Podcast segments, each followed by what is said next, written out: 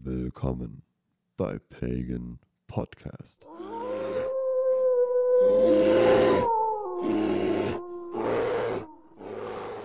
Hinweis. Jegliche in diesem Format erwähnte Symbolik dient ausschließlich der staatsbürgerlichen Aufklärung, Lehre und Kunst. Dieses Format dient lediglich zur vollständigen Darstellung der zeitgeschichtlichen Ergebnissen. Wir vom Pagan Podcast distanzieren uns von sämtlicher Ideologie hinter diesen Symboliken, dem nationalsozialistischen Regime und dem Nationalsozialismus, berufen uns dabei auf Paragraph 86 Absatz 3 Strafgesetzbuch. Vielen Dank. Ja, einen wunderschönen guten Abend von uns, beziehungsweise Präabend. Äh, am 17.11.2021 um 18.29 Uhr starten wir diese Aufnahme zur heutigen Folge von Pagan Podcast. Wir freuen uns, dass ihr wieder eingeschaltet habt. Bei mir ist natürlich mein Bruder, der Marvin. Servus. Hallöchen. Ja, heute sind so, wir mal ein bisschen früher dran, ne? Ja, aber auch gut so bei dem Thema. Ja, ja. Aber erstmal erstmal obligatorische, oder? Ja, gern. Genau, dann, ne? Erzähl mal, wie, wie war deine Woche, Christus? Was ging bei dir?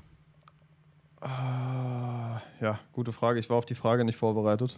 Ach, ist ja komisch. mal kurz, ich, muss mal, ich, muss mal kurz, ich muss mal kurz überlegen, was, was war denn? Ähm, ich habe eine gute Überleitung. Fang du mal an. Ich habe eine gute Überleitung zum Thema, wenn ich von der Woche okay, erzähle. Okay, okay. ja, ja, ja. Deswegen fang du mal an. Also bei mir war eigentlich immer noch Wohnungssuche äh, prädominant die Wohnung. Äh, wurde jetzt auch gefunden und zwar in Altenbach in der Nähe von meinem Opa, der jetzt auch schon 93 ist. Und ja, ganz schönes kleines Häuschen haben wir uns da jetzt rausgesucht und jetzt wird alles in die Wege geleitet, sind ganz happy. Natürlich bringt es auch wieder ein bisschen äh, Stress, aber das Wichtigste ist, was es auch bringt, Alltag und das Beisammensein. Und das ist eigentlich das, auf was ich gerade mich extrem freue und Vorfreude auch habe. Und das tut auch alles andere ähm, ja, aus dem Weg räumen, alle, alle negativen Gedanken. Also wir sind super happy, da ein Nest gefunden zu haben. Und jetzt geht alles seinen Weg Richtung Einzug und habe sogar Platz für meine, für meine Trainingsgeräte. Das heißt, da kann ich auch wieder mehr Alltag etablieren. Da freue ich mich extrem drauf. Sonst war eigentlich nicht so viel los, muss ich ehrlich zugeben. War auch schon, war ja genug auch mit der Wohnung jetzt. Was ging bei dir, Chris? Hau, hau die Überleitung raus. Ähm, ich habe jetzt hier gerade so Zappler in meiner Aufnahme, aber ich hoffe, dass das nichts Schlimmes ist oder dass jetzt ein Rauschen irgendwie drin ist oder so. Das hätten wir mal vorher nachprüfen können. Aber äh, wir gehen jetzt volles Risiko. Sowieso mit der Folge. ja, ähm, ja was, was war bei mir? Also erstmal, äh, ich war im Wald. Hm. Ähm, das erzähle ich nämlich auch nie im Podcast, was ich eigentlich total bescheuert finde, weil das ist immer eine schöne Sache zu erzählen war hier im Wald, der ist ja äh, quasi neben der Tür. Du warst ja schon mal hier, zumindest zum Einzug. Mhm. Und hast es ja auch gesehen. Äh, mal eine kurze Nebenfrage noch, bevor ich mit dem Waldthema anfange. Hast du mich leise gestellt in Discord? Ja, so auf 50 rum, ne? Ja, okay. Ich habe dich jetzt nochmal leise, leise nachjustiert, dass du auch ein bisschen leiser bist. Ja, ja. Gut. Ähm, naja, also auf jeden Fall war ich im Wald. War sehr schön, auch wieder die Veränderung da zu sehen. Viele Blätter sind jetzt schon von den Bäumen abgefallen. Man läuft jetzt durch dieses schöne ja, Blättermeer würde ich es äh, bezeichnen.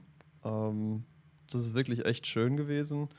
Sind wir eine Runde gelaufen zum Sonnenuntergang und dann äh, haben die Bäume senden ja auch, wenn es dann dunkel wird, ähm, ihren besonderen Bodenstoff frei, der ähm, freie Radikale binden kann im Körper. Das hatten wir ja mal mit Jules, das Thema, erinnerst genau, du dich? Ja, ja. Und ähm, das war auf jeden Fall wirklich schön. Ansonsten am Wochenende hier weiter Wohnung gemacht. Das ist das, was mir noch einfällt. Ähm, Familie besucht, also die Familie hier von meiner Partnerin. Und ja, das war's eigentlich so grob. Jetzt äh, für die Überleitung. Mhm. Bin ganz, was bin ganz passiert ist? Zwei, also erstmal noch eine Sache vorab. Der, ähm, ein, ein Listener hat sich bei uns gemeldet, den du auch kennst. Grüße gehen raus an den Santo. Oh ja, ganz wichtig. Mit dem, San genau. mit dem Santo hatte ich ein richtig cooles Telefonat. Mhm ähm, wo es um Runen ging und um ein Tattoo, was er sich stechen lassen möchte. Äh, auch nochmal vielen Dank dafür dein Vertrauen. Ähm, es war ein sehr produktives Gespräch. Wir haben über eine Stunde miteinander gesprochen. Ähm, war echt spannend, sich da mit äh, ihm austauschen zu dürfen hinsichtlich dieses Themas und wieder festzustellen, wie viele Bedeutungen und wie tiefgängig eigentlich diese Symbolik tatsächlich ist. Und ja, was, was, was, wie viele unterschiedliche Wege sich eigentlich dadurch ergeben und warum das so ist, ne? was, da, was dabei rauskommt. Was ja wunderschön ist an dem Thema. Absolut. Und eben auch auf viel, viel, viel mehr Ebenen das Ganze zu betrachten. Und das hat dieses Gespräch gebracht und das war, das war echt stabil, das hat Spaß gemacht. Ansonsten haben wir äh, natürlich auch wieder Einsendungen bekommen. Dafür vielen Dank sehr, an, an der Stelle. sehr offene und sehr ehrliche. Ja, da möchte ich auf zwei Stück eingehen, ohne Namen nennen zu wollen. Das eine war auch, noch nie Kontakt gehabt, hat uns geschrieben, ähm, eine Hörerin, wo es darum ging, dass sie eine Symbolik, weil sie als rechtsradikal verschrien ist, abgelegt hat, weil sie kein, ja, weil für sie das ähm, ja eine Herausforderung ist, wenn Leute sie darauf ansprechen. Ähm, ich habe jetzt leider nicht mehr im Kopf, was es genau war, aber jetzt nicht irgendwie das NSDAP-Parteiabzeichen oder so. Standard, ja. Kriegt man überall. Irgendwas, irgendwas, äh, ja, irgend, es war irgendwas anderes. Und ähm, ein zweiter Listener hat das mit dem Thors Hammer Richtig, eingesendet. Genau, da erinnere ich mich auch dran. Dass er den jetzt auch deswegen nicht mehr trägt. Und äh, das finde ich eigentlich sehr schade. Und ähm, das ist auch so ein bisschen meine Überleitung, Marvin, wenn du die aufgreifen möchtest. Ja, gerne, denn wir haben heute das nicht sehr einfache Thema, die Symboliken des ja, Nationalsozialismus und welche Symboliken da in diesen Strudel von Verwirrung, Kampf, Krieg und ähm, allem, was dazugehört, reingeraten sind und seitdem da ja nicht so, so unweigerlich wieder rauskommen, leider. Hm, ist ein sehr War auch eine lang geforderte Folge, haben wir auch schon ganz oft angekündigt. Richtig. Wir hätten auch über jedes einzelne Symbol, zum Beispiel allein, alleine über das Hakenkreuz, eine ganze Folge machen können. Richtig. Und also wir haben beide jetzt gemerkt beim Vorbereiten auf die Folge, ähm, dass es ein sehr, es wiegt sehr schwer, dieses Thema. Ich habe jetzt auch tatsächlich zum ersten Mal bei einer Pagan Podcast Folge meine Ritualshalskette angezogen. Auch noch nie passiert. Und ja, wir, wir stellen. Oh, das ist ein guter Tipp. Erzähl mal ein bisschen, das mache ich, ich jetzt auch. Ein Sekunde. Aber du kannst trotzdem ja, weiter klar, erzählen, klar. ich mach das kurz. Und wir stellen uns in der Folge so ein bisschen der, der Vergangenheit, dieser angeborenen Vergangenheit, die wir hier mitbekommen haben, als wir inkarniert sind. Und ja, es ist kein einfaches Thema und ist auch schwer da. Man kann es natürlich komplett wissenschaftlich machen und versuchen, Bedeutungen herauszufinden und Texte herauszufinden, aber dann ist es für euch nicht spannend. Für euch ist es eher spannend, wie wir mit diesem Thema umgehen oder es zumindest versuchen. Und daran wollen wir euch teilhaben lassen. Deswegen haben wir jetzt auch gar nicht groß viel vorbereitet. Wir haben ein paar Symbole vor, also wir haben ein paar Symbole uns aufgeschrieben, die wir ansprechen wollen. Aber das wird eher ziemlich freie Schnauze sein, aus dem Herzen raus, aus der Seele raus. Und das ist, glaube ich, viel interessanter für euch. Ähm, als da jetzt hier irgendwas Großwissenschaftliches abzuziehen, weil wir sind keine Wissenschaftler in dem Bereich. Wir sind ähm, wir sind interessiert an den Themen und sind interessiert, uns mit unserer Vergangenheit auseinanderzusetzen, was sehr wichtig ist beim Symbolthema. Und ja, wo fängt man da eigentlich an? Ich hoffe, der Christus ist auch schon wieder ja, da. Haben wir auch schon. Ja.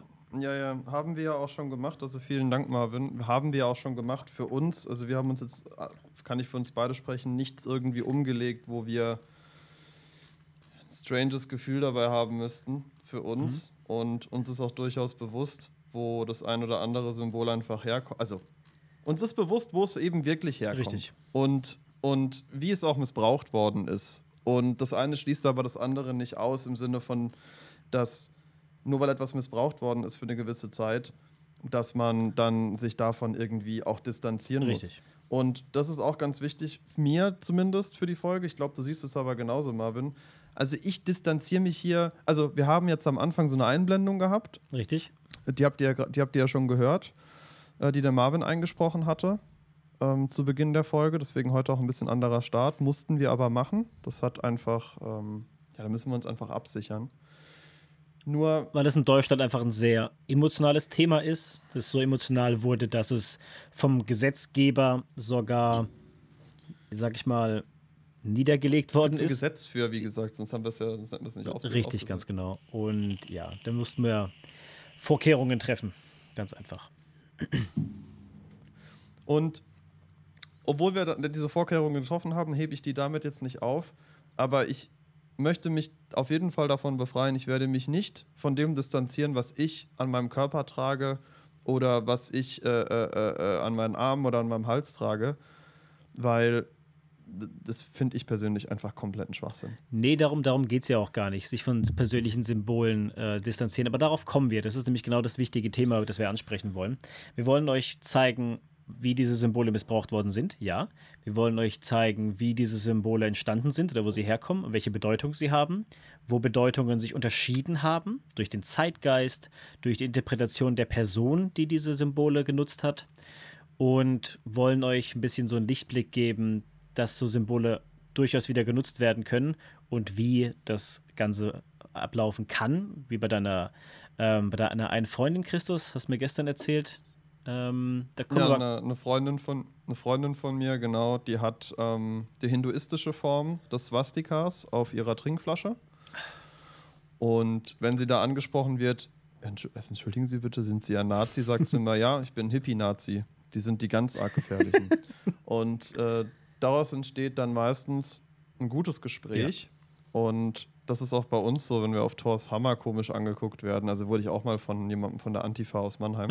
Aber es war ein super interessantes Gespräch, tatsächlich, was sich daraus ergeben hat. Und genau, und das ist er so war am Ende immer noch ein bisschen, ein bisschen zögerlich, aber er hat verstanden, ähm, warum ich das und trage. Und was es für dich bedeutet. Und, und das ist genauso wichtig. Wir haben ja die anderen zwei Symbolfolgen, das ist jetzt quasi Folge 3, ja.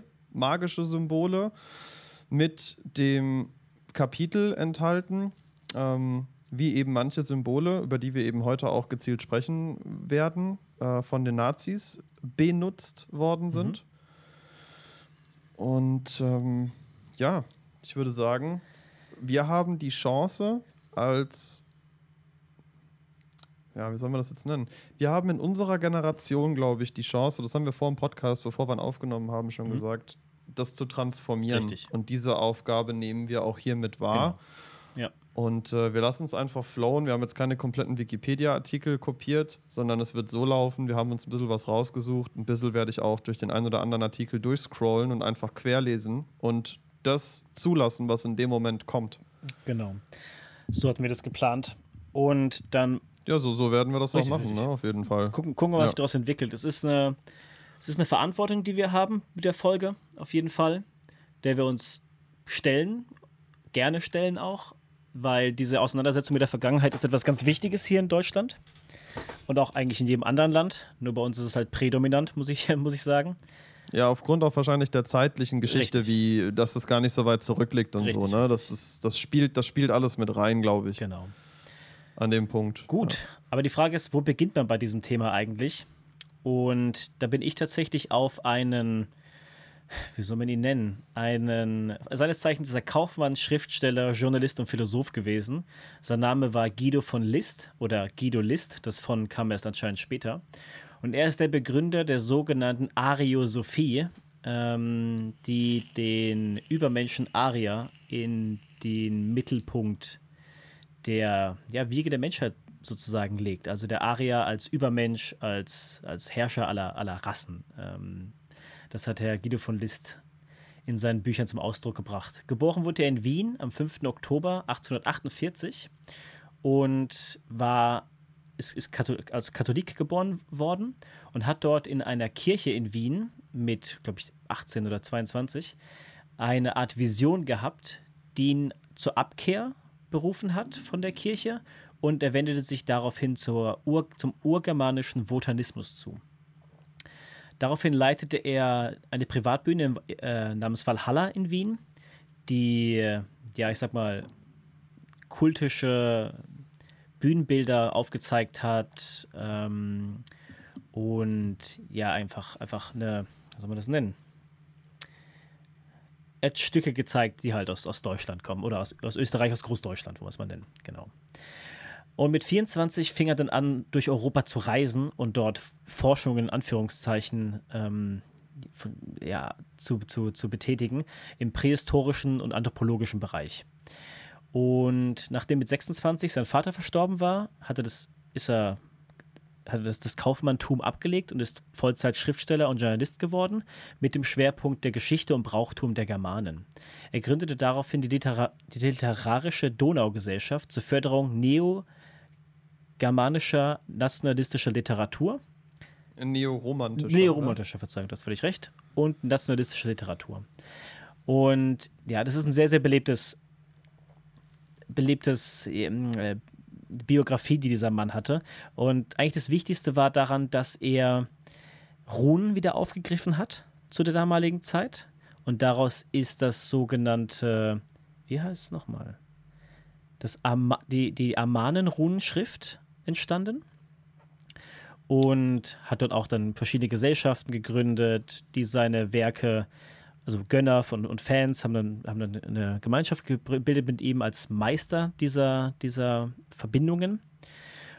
Also ich glaube, ja. entschuldige, dass ich da kurz reingrätsche, ich glaube, das Buch hieß tatsächlich einfach das, das Geheimnis der Runen. Richtig, ja. Ist auch tatsächlich, wenn ich, da komme ich gleich, weil ich finde es interessant, ich muss, ich muss weiter ausholen. Lass mich, lass mich noch ein bisschen. auf jeden Fall, ja, auf jeden Fall gründete er dann einen okkultischen Bund in Deutschland, die Amanenschaft. Und die war eine esoterische arische Elite, die den bevorstehenden Rassenkampf gegen rassistische minderwertige Gruppen wie Juden und Slawen, aus denen ihrer Vorstellung, ähm, in, in, in, Angriff nahmen, wodurch sich auch die frühe NSDAP und auch alle Mitglieder der NSDAP, sage ich mal, beeinflussen ließen und dieses. Was natürlich ganz ja. kurz, da muss ich, also ich wollte schon zweimal reingreifen. Schieß, schieß, schieß. Erstes, erstes Mal, ich will euch nicht verwirren, ne? Der Marvin arbeitet hier gerade schweres Thema mit Guido von List auf, aber zwei Sachen. Erstens, wir machen ähnliche Dinge. Das, darauf will ich genau hinaus. Darauf will ich genau hinaus. Das ist der ganze Punkt. Das ist alles gut. Das ist genau der Punkt. Weil und das zweite ist Slaven. Ja. Slaven haben genau die gleichen Symbole verwendet wie wir auch. Richtig. Und ich verstehe auch nicht, warum also, Slaven als minderwertig galten, weil die waren meistens mehr blau, blau, äh, blond und blauäugig als wir. Deswegen, das geht voll an mir vorbei, das Thema, in allen Bereichen. Aber. Äh, ja, es, ja, ist, es ist seltsam. Ist total seltsam. Und ja, also er hat noch viele weitere Orden begründet und Gesellschaften und äh, kultische Handlungen getrieben mit diesen Runen unter anderem äh, auch hat sich ähm, Heinrich Himmler davon beeinflussen lassen und viele weitere Mitglieder der, der NSDAP. Und jetzt ist genau die Sache, wie du, die du angesprochen hast. Also Guido von List ist dann 1919 gestorben an einer Lungenentzündung, wieder auf einer Deutschlandreise. Und dieses Kulturgut, das er geschaffen hat, fing aber dann. Nee, der ist doch. Ist der nicht später gestorben? Nee, nee, 1990. Äh, 1919. Ach, 1919, Verzeihung. Aber 1938 kam sein Buch. Ach so, okay, interessant. Weil 1938 kam erst sein Buch raus. Dieses. Ja, ja. Ah, siehst du, dann haben da die Nazis vielleicht auch drin rumgefummelt. Richtig, aber ich denke eher, dass das einfach Schriften waren, die noch lagen. Äh, vom, und dann sind zum Beispiel Gesellschaften wie das Hohe Arman, der Ho Hohe Armanenorden, wo er auch viele äh, Reden gehalten hat, dass die wahrscheinlich niedergeschrieben worden sind und das Sammelwerke wurden. So ähnlich wie bei das ist so ähnlich wie bei mhm. Tupac, der schon Lieder aufgenommen hat und danach Postmortem die, weißt du? Ja, das kann sein. Das kann sein. Äh, dieser Bund der Germanen, ist das das, was du damit meinst? Was? Wo er diese Vorträge gehalten hat über äh, etymologische, runenkundliche und landschaftsgeschichtliche äh, Forschung Richtig. zur germanischen Frühzeit. Das ist das. Genau, ne? und da hat er auch diese, diese ganzen, also der hat auf ihm begründen extrem viele von diesen rassischen Ideen. Zuchtwahl, das, der Begriff Herrenmensch ist durch ihn geprägt worden, Herdenmenschen für die Bezeichnung von minderwertigen Rassen. Also das ist total auf diesen Mann begründet einfach so viel. Unter anderem auch dieses Runenalphabet, das die Nazis verwendet haben. Und auf was ich eigentlich hinaus wollte, ist folgendes. Ähm, wie der Chris gesagt hat, wir machen was ähnliches.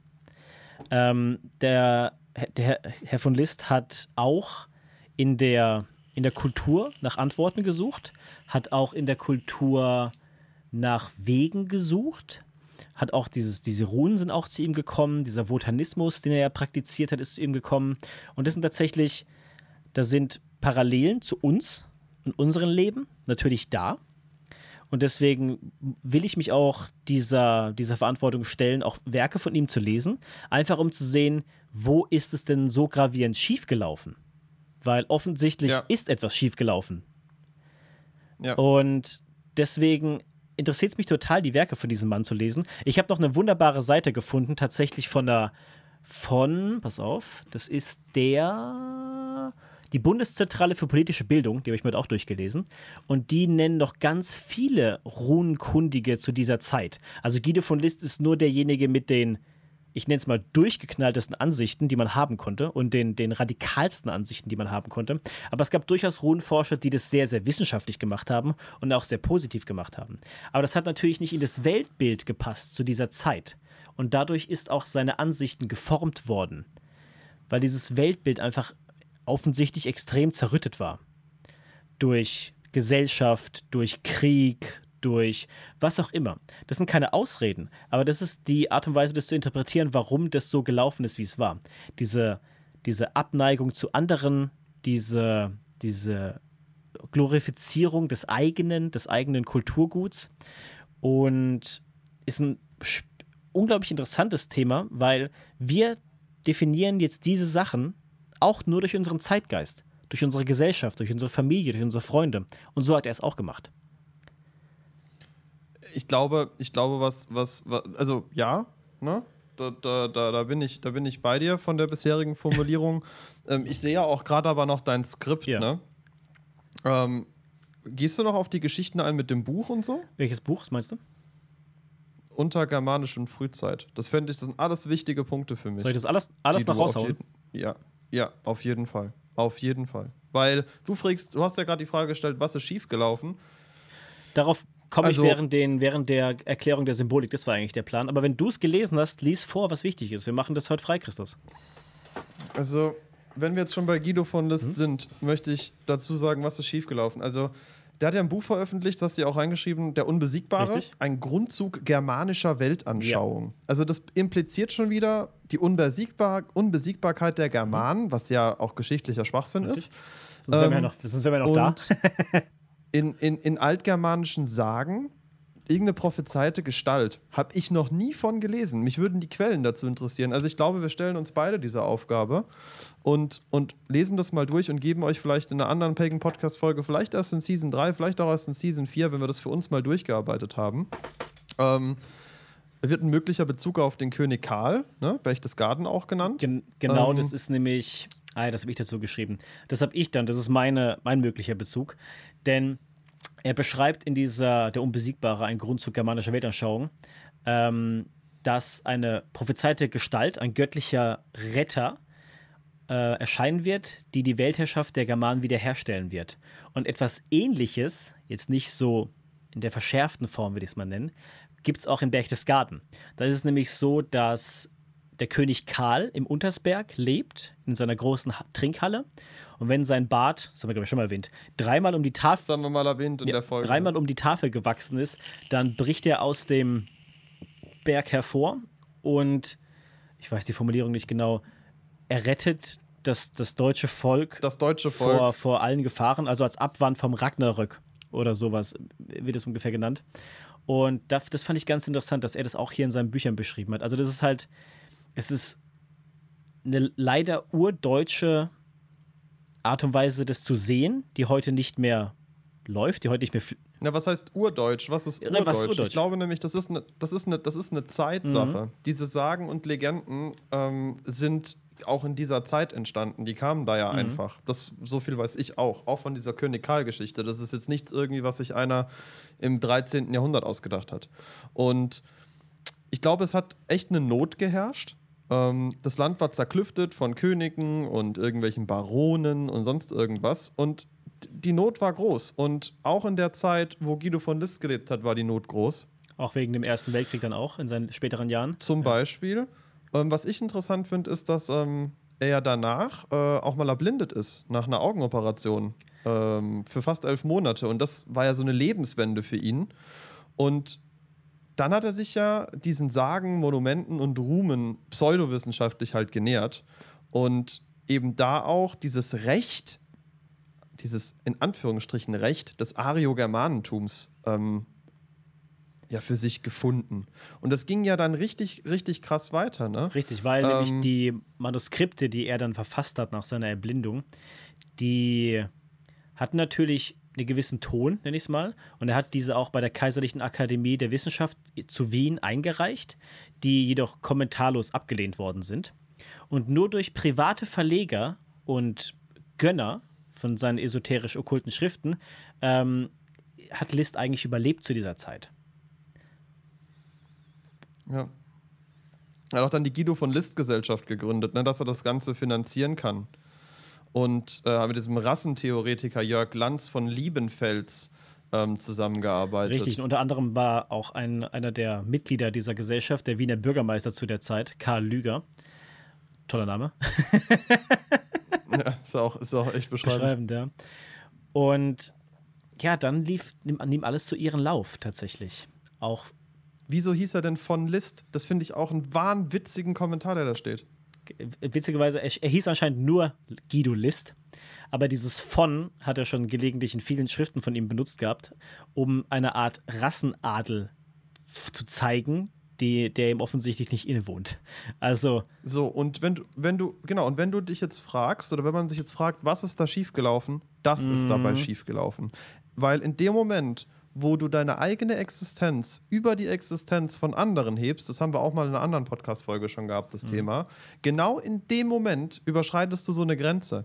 Weil du bist nichts Besseres. Niemand von uns ist etwas Besseres als jemand anderes. Wir sind nicht be besser als irgendein anderer Mensch, egal wo er ist, obdachlos, irgendwo anders auf der Welt. Wir sind alle gleichwertig. Und wenn du anfängst, dich selber ja darüber zu stellen, dann ist das, was schief läuft. Das ist eine egomanische, egoistische Tat, die hier passiert, die auch noch von anderen Leuten dementsprechend dann von seinen Gönnern finanziert oder befeuert worden ist. Und so reißerischer, so wahnsinniger wurde es dann über die Jahre in seinem Alter. Und unter anderem ging auf diesen Mann er hat, er hat einen Bund gegründet, der mystische, okkulte Bund, die Armanen schafft. Wo ich ja schon erwähnt hatte, ist diese esoterisch-arische Elite. Und die hatten als Erkennungszeichen dieser Armanen, oder der Germanen in dem Fall, ähm, war das Hakenkreuz. Und das war schon vor 1908. Das heißt, Hitler hat das Hakenkreuz nicht erfunden für sich. Er hat es nur als Symbol gesehen, aber darüber redest du gleich mehr, Christus. Naja, da, da gehe ich noch rein. Aber ich, ich finde es das wichtig, dass du das durcharbeitest. Mhm. Wirklich. Also auch dieser Kommentar mit ra rassische Degeneration. Ja, es ist, es ist der Wahnsinn. Also tatsächlich, ich weiß nicht, ob ich das schon ansprechen soll, weil das wirklich auch wieder ein langes Thema ist. Dieses Wort Rasse ist sowas, was mir immer, immer ganz bitter aufstößt. Ja, sag es doch. Genau dafür ist es da, dass du es jetzt sagst. Na gut, na gut, na gut. Also, dieses, dieses dieser Gedanke zu dieser Zeit, dieser, dieser, dieser Zeitgeist, dass es rassische Degeneration oder Herrenrassen oder sonstiges gibt oder Herrenmenschen, das ist eine Lüge, die damals etabliert worden ist von Menschen wie Guido von List. Und das große, das riesengroße Problem, was auch in unserer Gesellschaft heute noch ist, wir glauben diese Lüge immer noch. Und deswegen bin ich jedes Mal perplext, jedes Mal, wenn ich auf Social Media, in den Nachrichten, in Zeitungen lese, rassistische Motive, rassistische Ausschreitungen, äh, äh, äh, alles, was mit diesem, mit diesem, mit diesem Buzzword, würde ich es fast schon nennen, diesem Werbewort Rasse getrieben wird. Weil Leute, wissenschaftlich gesehen gibt es keine Rassen. Ob er schwarz ist, ob er gelb ist, jetzt, jetzt kommen natürlich die ganzen Farben, egal wo du herkommst, Du bist Mensch. Wir sind alles Homo sapiens. Ob er aus Afrika, China, äh, sonst irgendwo kommt, alle sind Mensch. Eine Rasse, one race. Und dann sich abzutrennen von anderen Rassen ist unwissenschaftlich, unkorrekt und dumm. Und wer das heute macht, hat, war nicht in der Retroperspektive zu dem Ganzen, hat es niemals selbst nacherforscht oder selbst verstanden und trägt diese Lüge 100 Jahre später immer noch weiter. Und das ist eine Sache, die ich nicht verstehen kann. Das macht für mich keinen Sinn. Weil die Probleme, die wir in dieser Welt haben, sind keine rassischen Probleme. Das Problem sind ethnische Probleme.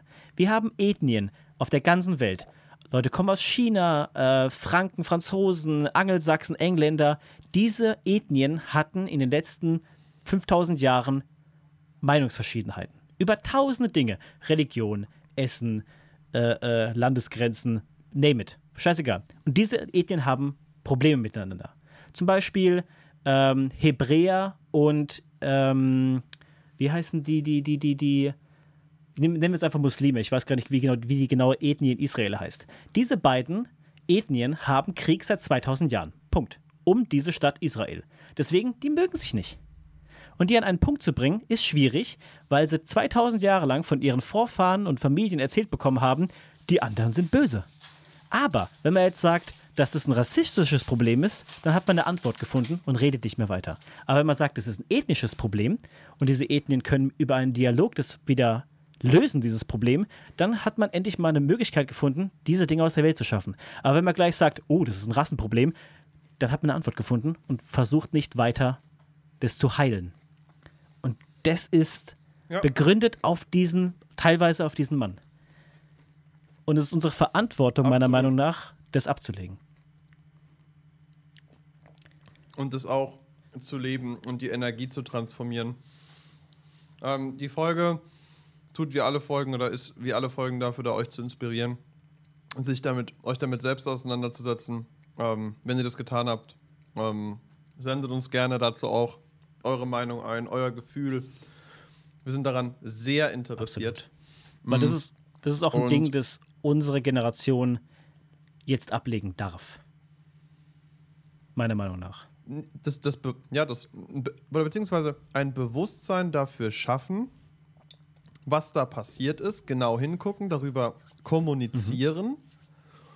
und dann das zu transformieren und es aber nicht, also wir sollen das natürlich nicht vergessen, weißt Nein, du? Auf gar, das überhaupt ist schon nicht. irgendwie wichtig, aber, aber das Wissen darum, jeder, der normalen Menschenverstand besitzt, der, der kann das, der, der, der versteht das doch. Also. Im Normalfall könnte also, man es meinen, ja. Und als letzten Punkt würde ich, ähm, weil du das vorhin gesagt hast, es gab nämlich nicht nur die, die, die, die NSDAP, sondern es gab ja auch noch die, ähm, den Deutschen Nationalen Handlungsgehilfenverband, den Reichshammerbund, die Thule-Gesellschaft. Allein über die Thule-Gesellschaft könnte man oh, da geht es dann, da geht's dann ganz, ganz tief dann langsam in die, in die Verschwörungstheorie, weil das war, war ja ein Geheimbund zu der, zu der, zu der Zeit damals.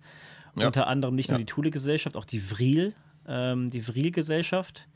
Und ja, das sind so alles mal so Abende, da setzt man sich mal einen Aluhut auf ähm, und dann kann man sich das mal auf YouTube mal gönnen für ein paar Stündchen. Interessant, ja, aber überliefert wenig normalerweise.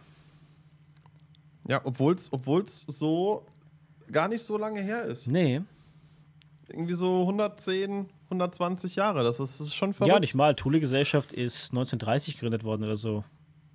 90 Jahre. Ja, siehst du? Und trotzdem so wenig davon bekannt. Also, es ist, es ist, ein, es ist ein richtig weirdes Ding. Absolut.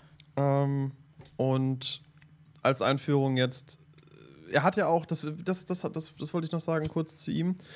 Guido von List hat ein eigenes Runenalphabet. Könnt ihr mhm. googeln? Ist auf der Bundeszentrale für Soziale irgendwas. Ähm, und da gibt es ein PDF, wo auch seine Runen drin sind. Da hat zum Beispiel, ähm, das ist nämlich interessanterweise nicht das, da komme ich dann nämlich gleich drauf, nicht das Hakenkreuz, was dort abgebildet ist, sondern das Sonnenkreuz. Mhm. Ähm, aber egal. Da, also nicht egal, sondern da, da komme ich dann gleich drauf und ich will zum Hakenkreuz überleiten. Was mir aber wichtig ist, ist zu sagen, das Runenalphabet von Guido von List ist eine Mischung aus, glaube ich, den bekanntesten Runenalphabeten plus eigene, ja, eigenen Input reingebracht, gewisse Symbole so verändert, die, die gibt es gar nicht. Die sind von ihm. Und die Bedeutungen finde ich auch sehr, sehr interessant, die er da runterschreibt. Absolut. absolut. Auf jeden Fall ist es, eine, ist es nicht so, dass das das Runenalphabet ist, was wir nutzen. Sondern er hat sein eigenes gemacht. Er hat wirklich sein eigenes gemacht. Das sollte man an der Stelle erwähnt haben. Richtig, und ist auch nicht der, Lest und ist auch nicht der Einzige, der das gemacht hat und auch wieder in, in diesem Geist der Zeit natürlich interpretiert hat, diese Runen. Ähm, auf die Weise, die ihm halt möglich war, offensichtlich. Und es gab aber noch einen, auf den komme ich dann gleich bei der Siegrune, die auch ein prädominantes Symbol des Nationalsozialismus war. Aber kommen wir erstmal zum Hakenkreuz mhm. bei dir, Christus. Schieß mal los. So, ich habe mich noch einem Schokokeks mhm. gestärkt. Also, Hakenkreuz Also, dieses heraldische Zeichen ähm, wird seit dem 18. Jahrhundert Hakenkreuz genannt. Also auch weit mhm. vor in der Nazi-Zeit. Und wo kommt es jetzt eigentlich her? Also, eigentlich heißt es Swastika. Und das bedeutet in, also auf Sanskrit, äh, das war ungefähr 400 vor Christus, wurde das mal in der Sanskrit-Grammatik äh, zugrunde gelegt. Su heißt mhm. gut und Asti heißt es sei oder es ist. Und damit bedeutet es gut es sei, gut es ist. Mhm. Ne? Oder gut sein, ne? zum Gutsein. Ähm, das erste Mal aufgetaucht ist aber dieses Symbol 10.000 Jahre vor Christus. Hm. Also auch vor der letzten also Eiszeit oder kurz nach? Vor 12.000 mhm. Jahren. Und zwar ist es da aufgetaucht auf der ganzen Welt. In Asien wurde es gefunden, in Europa wurde es gefunden, auf Steinen, auf allem Möglichen. Auch Afrika und Amerika, ähm, wohlgemerkt. Seltener auch. Mhm. Also selten wurde es auch in Afrika und teilweise sogar in Amerika gefunden. Also es ist ein weltweites Symbol. Es ist irgendein heiliges, magisches Symbol. Was besonders zu beachten ist, ist, dass eben das, da komme ich aber dann später drauf, aber das sage ich jetzt, möchte ich jetzt nur schon mal in dem Atemzug sagen, das Swastika ist nicht um 45 Grad nach rechts gewinkelt, wie das Hakenkreuz. Richtig. Es ist ja. gerade quasi. Genau, es ist genau ein mhm. Kreuz. Und dann können noch Punkte außenrum sein oder Halbmonde. Ich habe Pfeile gesehen, die gebildet werden mit den Schenkeln. Also Alles. Also da gibt es da gibt's, gibt's dann oben drüber drei Punkte, in der Mitte vier Punkte. Ähm, das kommt dann immer drauf an. Zum Beispiel äh, äh im Jainismus sind noch drei Punkte drüber und ein äh, Halbmond. Aber da kommen wir, da kommen wir gleich drauf, Leute. Also, ähm, wie gesagt, im Hinduismus, Jainismus und Buddhismus schon Ewigkeiten verwendet und daraus auch begründet diese Geschichte mit der, das Heilbringende zum Gutsein. In Japan nennt man das Manji, in Tibet Gyeongdrung und in Nordamerika nennen es die Indianer auch wirbelndes Rundholz. Hm. Im Altnordischen wird das Ganze genannt ähm, Vel, Sonnenrad. Ist auch, kurzer, kurzer Einwurf, ist auch im, im mhm. Norden, ich war ja in Norwegen vor, vor jetzt zwei, drei Jahren, ist auch da noch ein ganz gängiges Symbol. Also auch auf dieser Mittelalter-Szene, sage ich mal, wird, diese, wird das Symbol ganz normal getragen. Besonders auch auf, auf Kleidung. Also ich habe eine Wikinger-Robe gesehen, will ich sie mal nennen, die dunkelblau war und dort war mit goldenen Faden ein Muster gestrickt, das nur aus, aus, diesem, aus diesem Haken, also aus, aus Swastikas bestand. Aus ja, Swastikas. Und das genau. war völlig normal. Also das und war, da hat sich niemand aufgeregt. Das war, das war ein ganz normales Symbol für die Leute. Verboten, also, nee, ich komme hm. erst erstmal, ich mache mal oh, weiter ja. jetzt. Ähm, Im Altenglischen gibt es das auch. Da ist es eben ein Kreuz mit äh, vier gleichgerichteten Außenhaken. Nennt sich da Philfot, also Vierfuß. Und das wird eben gleichgesetzt mit dem Swastika, das ist drehend, ja. Und mit dem Philfoot stehend. Und das wurde dann eben, ähm, dass das dem NS-Hakenkreuz ähm, gleich geneigt ist, ist Irrtum. Das war nicht so. Also, da bitte ich, es ist blöd, wenn man das Symbol euch nicht zeigen kann. Wenn wir jetzt auf Twitch wären, könnte ich es euch zeigen. Kann ich jetzt aber in dem Fall nicht. Deswegen schaut euch das mal an. Philfoot. Es ist übrigens auch der äh, hauptsächlich meine Infos aus dem Wikipedia-Artikel über Swastika, weil der tatsächlich ziemlich gut ist. Also man liest auf anderen Webseiten super viele Querverweise auf Wikipedia und es wird auch ja in in, in vielen immer wieder gesagt, Quelle Wikipedia. Deswegen habe ich den Wikipedia-Artikel tatsächlich mal genommen. Aber ist ja auch normal, wenn eine Quelle durch viele Quellen bestätigt mhm. wird, ne? Kennen wir ja. Bist du noch da? da? Schieß los. Ah, okay, alles klar. So, dann in der deutschsprachigen Wappenkunde wurde es natürlich auch verwendet, also in der Heraldik, so nennt man nämlich die deutschsprachige Wappenkunde. Und zwar ist es dort auch ein Kreuz mit äh, vier gleichgerichteten Haken, also ein Hakenkreuz. Und so hat es Johann Christoph Adelung auch in seinem Wörterbuch des Hochdeutschen ab 1796 genannt. Das ist mal. Also selbst der Begriff Hakenkreuz ist kein Begriff aus der NS-Zeit sondern es ist ein Begriff aus dem Hochdeutschen 19, äh, 1796. Auch, ähm, es wurde auch Winkelmaßkreuz genannt, von Christian Samuel Theodor Berndt. Ähm, hat er niedergeschrieben in seinem Stück äh, Die Hauptstücke der Wappenwissenschaft 1841. Und Die völkische Bewegung deutete, eben, deutete das Zeichen als Sonnenrad und nannte es eben Hakenkreuz.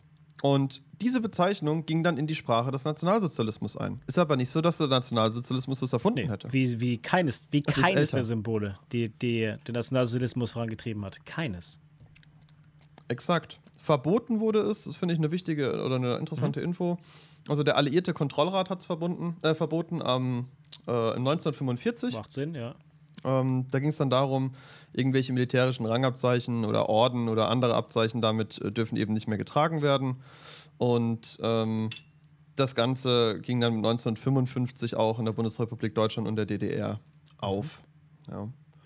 Und ähm, das will ich auch jetzt hier im Podcast dazu sagen. Ja. Ja. Dass, das, dass das eben so äh, äh, ver, ver, ja, verboten worden ist zu der Zeit. Richtig. Aber Jetzt kommen wir wohlgemerkt, noch mal darauf- Nur in Deutschland, wohlgemerkt. Und in äh, Österreich. Na gut, macht ja Sinn. War ja damals auch in Deutschland, Deutschland. und in Österreich? Genau. Also archäologische Funde gibt es zum Beispiel ähm, aus dem Amulett von Kachali in Bulgarien, äh, 6000 vor Christus. Uff. Dann gibt es äh, eine Schale aus Samara, 4000 vor Christus. Da findet man das Symbol. Da findet man übrigens auch den äh, Meander. Komme ich später Mhm. nochmal drauf. Und ähm, aus dem Siegel von Harappa, 3000 vor Christus, ist es auch eindeutig drauf auf diesen Siegeln. Ist ja auch normal, dass euch mal so ein bisschen bewusst wird, ähm, wo das herkommt. Also, ich lese jetzt da nicht alles vor, aber in Asien zum Beispiel, ja, ähm, war es beim Sultan von Jericho 7000 vor Christus. Im Irak 4000 vor Christus auf einem Anhänger von Tapa Gaura, das war so ein, so ein, ähm, so ein Scheich. Dann in Byblos 3500 vor Christus. Auf Samara Ware in der Induskultur. Also überall in Osteuropa, in der Ukraine wurde es auf Mammutelfenbeinen geschnitzte Venusfiguren, auch hier wieder Venusfiguren Ah, da hat der. Thomas uns eine Mail geschickt, gell? Grüß, Grüße ja, an Thomas. Grüße auch raus an Thomas für die Mail. Die, äh, äh, Thomas, die arbeiten wir noch durch, aber heute hat es nicht ins Thema gepasst. Und diese, diese Elfenbeinfunde ne, aus Osteuropa werden auf circa 15.000 vor Christus datiert. Also ist, ist ein uraltes Symbol, das der Menschheit schon viele, viele Jahrtausende innewohnt, nenne ich es mal. Und schon ganz andere Bedeutung hatte, als wir hier vor 100 Jahren abgezogen haben. Wichtig immer, wichtig immer die Drehung darin. Jetzt äh, ist das ein gutes, guter, guter, äh, äh, gute Überleitung, denn mit diesem 15.000 vor Christus, es geht nämlich auch darum, ähm, den Meander. Den haben wir auch nicht aufgeführt. Der Meander ist ein auch ganz altes Symbol. Das müsst ihr euch anschauen, wie der Meander aussieht, Leute. Das ist schwer zu beschreiben. Ich, ich, ich sag's mal, in, im, im, im alten Rom war Ah, es bei den viel Griechen, ich kenne das, ja, ja, ja, ja. aber hauptsächlich bei den Griechen. Und jetzt musste ich mir in Griechenland von meiner Cousine, ne, kein Scheiß, ich habe dann gesagt, hey, ich glaube, ich lasse mir einen Meander auf den Nacken tätowieren. So hinten den Ja. Nacken hoch, ne?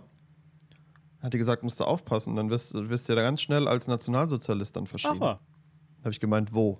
In Griechenland? Hat gemeint, ja. krass. Ich gemeint, nur weil das irgendwie, ich gemeint, nur weil das irgendwelche neo-nationalistischen Arschlöcher in Griechenland tätowiert haben, heißt das doch nicht, dass ich dann einer bin. Da soll mich dann einer mal drauf ansprechen. Mit dem führe ich gerne Diskussionen, wo das Symbol herkommt. So, also das habe ich bei all, also das haben wir beide bei all unseren Symbolen. Also richtig. es ist auch in Terrakotta-Kugeln. Es ist, äh, wie gesagt, in Griechenland. Ich habe das auch in Griechenland selber gesehen. Ich habe Fotos mit meinem Handy gemacht. Wir waren ja in, in vielen Museen in Athen. Und du findest es auf so vielen Basen. Es ist überhaupt nichts Besonderes. Aber immer dazu gesagt, nicht das Angewinkelte. Mhm. Ähm, in Mittel- und Nordeuropa wurde es auch gefunden, zwar auch äh, 3300 vor Christus. Ähm, in England zum Beispiel. Äh, in der Bronzezeit, also ungefähr 1600 bis 1100 vor Christus, wird es in der mykenischen Kultur auch gefunden. Ähm, Gibt es so viele Funde, schaut euch das mal echt an, das ist, das ist der Wahnsinn. Dann in Afrika, in Kirchen, in afrikanischen Kirchen aus dem 12. Auf der Jahrhundert. Hagia Sophia ist ist, es oben drauf, auf den Spitzen gewesen. Ja. Ja, ja, abs absolut. Ähm, dann hast du auch noch äh, äh, ähm, durch den Handel aus der, aus der, aus, aus der Ägäis ist sogar ähm, in das mittlere Pharaonenreich und Nubien geliefert würden. Das waren ganz, also die Leute haben die Energie dieser Symbolik gespürt und auch die, die, die, die, ja, die Magie und dass es alt ist, weißt du, das ist, begeistert ja nicht umsonst so viele Kulturen auf der ganzen Welt. Ich würde mal behaupten, dass das Swastika das älteste am Welt, am, von, also älteste, was ich bis jetzt kenne, auf der Welt verehrte Symbol ist. Und zwar von eines, allen möglichen eines Kulturen. Der, der ältesten auf jeden Fall. Ähm, ich denke, diese ganz alten Symbole, über die wir jetzt auch schon mal es öfter hatten, die kurz nach der Eiszeit oder sogar vor der Eiszeit schon hergestellt worden sind und als, als, als kultisches Symbol verwendet worden sind, die gehen wahrscheinlich auf diese, wie hieß es denn nochmal? Ähm, die Kultur, die auch Stonehenge gebaut hat, die auch diese wie heißen die Riesengräber? Warte kurz, ruhig raus. Ja, Dolmen. Das. das ist die, der, der, der, der, die Dolmenkultur ist es. Und das ist eine nordeuropäische Kultur gewesen, die vor der Eiszeit, also 12.000 Jahre plus plus, ähm, schon da war und schon kultisch Götterverehrung gemacht hat, Symboliken hergestellt hat. Und daher kommt auch wahrscheinlich die schwarze Sonne und, und das Kreuz allgemein auch ich habe also in Amerika, mhm. ne, ist es auch zum Beispiel Zeichen der Donnervögel. Und was ich sehr interessant fand bei den Recherchen, die Navajo-Indianer, die ja auch mit, mit einer der ältesten Indianerstämme sind, ähm, haben das auch in Decken, Jacken und Teppiche, auf Verzierungen, ne, Schildkrötenpanzer, auf Piktogrammen und Töpfereien abgebildet. Aber sie sahen in, in, im Swastika auch die Rotation des Sternbilds Großer Bär um den Polarstern. Ah. Mhm. Ja, ähm, weil die vier Häuptlinge in jede Himmelsrichtung entsandt worden sind, um eine bessere Regierungsform als die eigene zu finden. Und für die Hopi, was ja, also Hopi, so mein Ding, mein Thema, was die Kultur angeht, die möchte ich auch unbedingt mal besuchen gehen. Ähm, und die, diese Hopi, die bildeten eben die Wander- und Rückwege ihrer Vorfahren ein großes Swastika. Ähm, die rechtsgerichtete Bewegung der Erde, linksgerichtet der Sonne entsprach.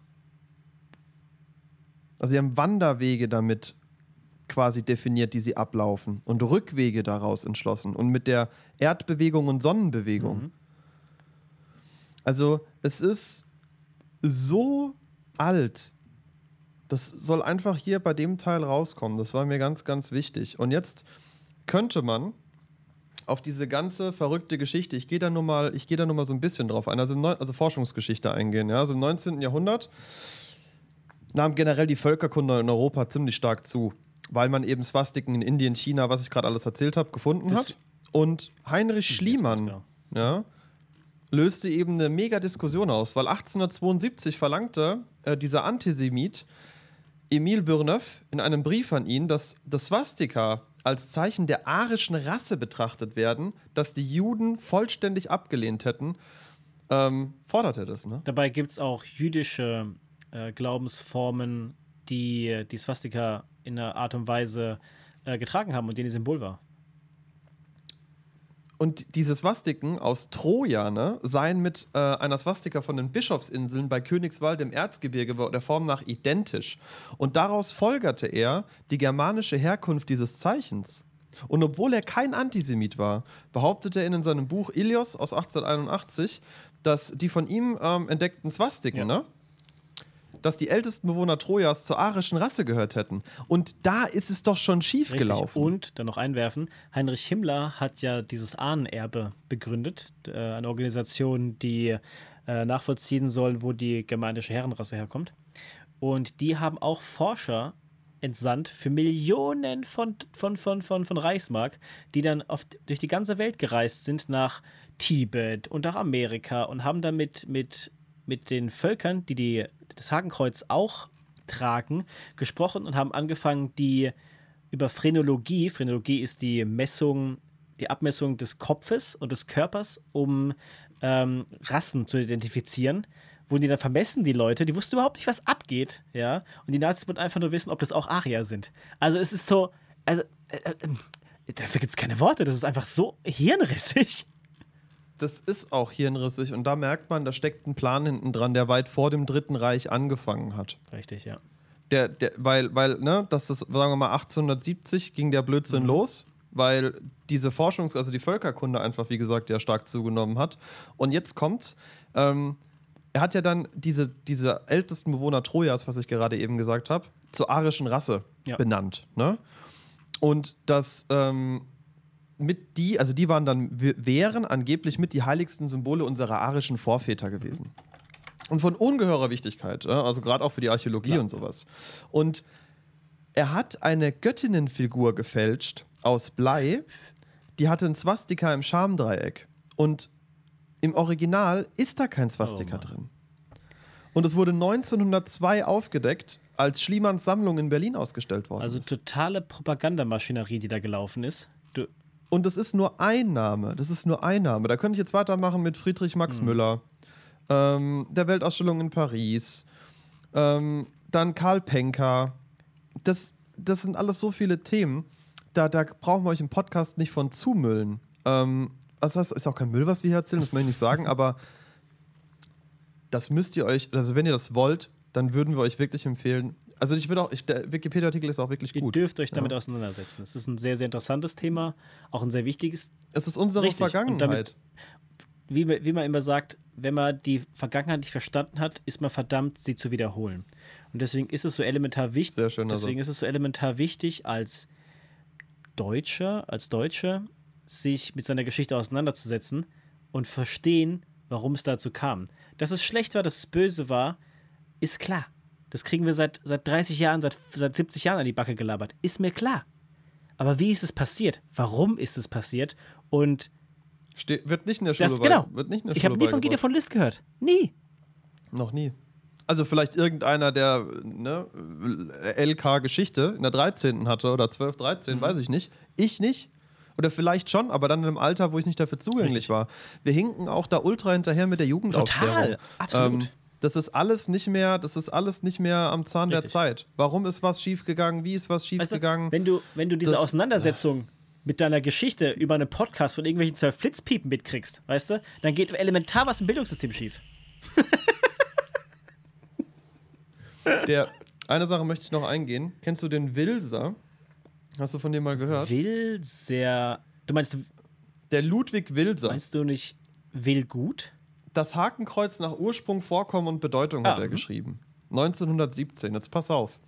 Der hat mit richtig, also der hat seit 19, also äh, 1885 mit vielen wirklich Mhm. unwissenschaftlichen Thesen äh, ist er zu Runen hervorgetreten und hat behauptet, ähm, die Urschrift des germanischen Ursprungs erfunden zu Natürlich. haben.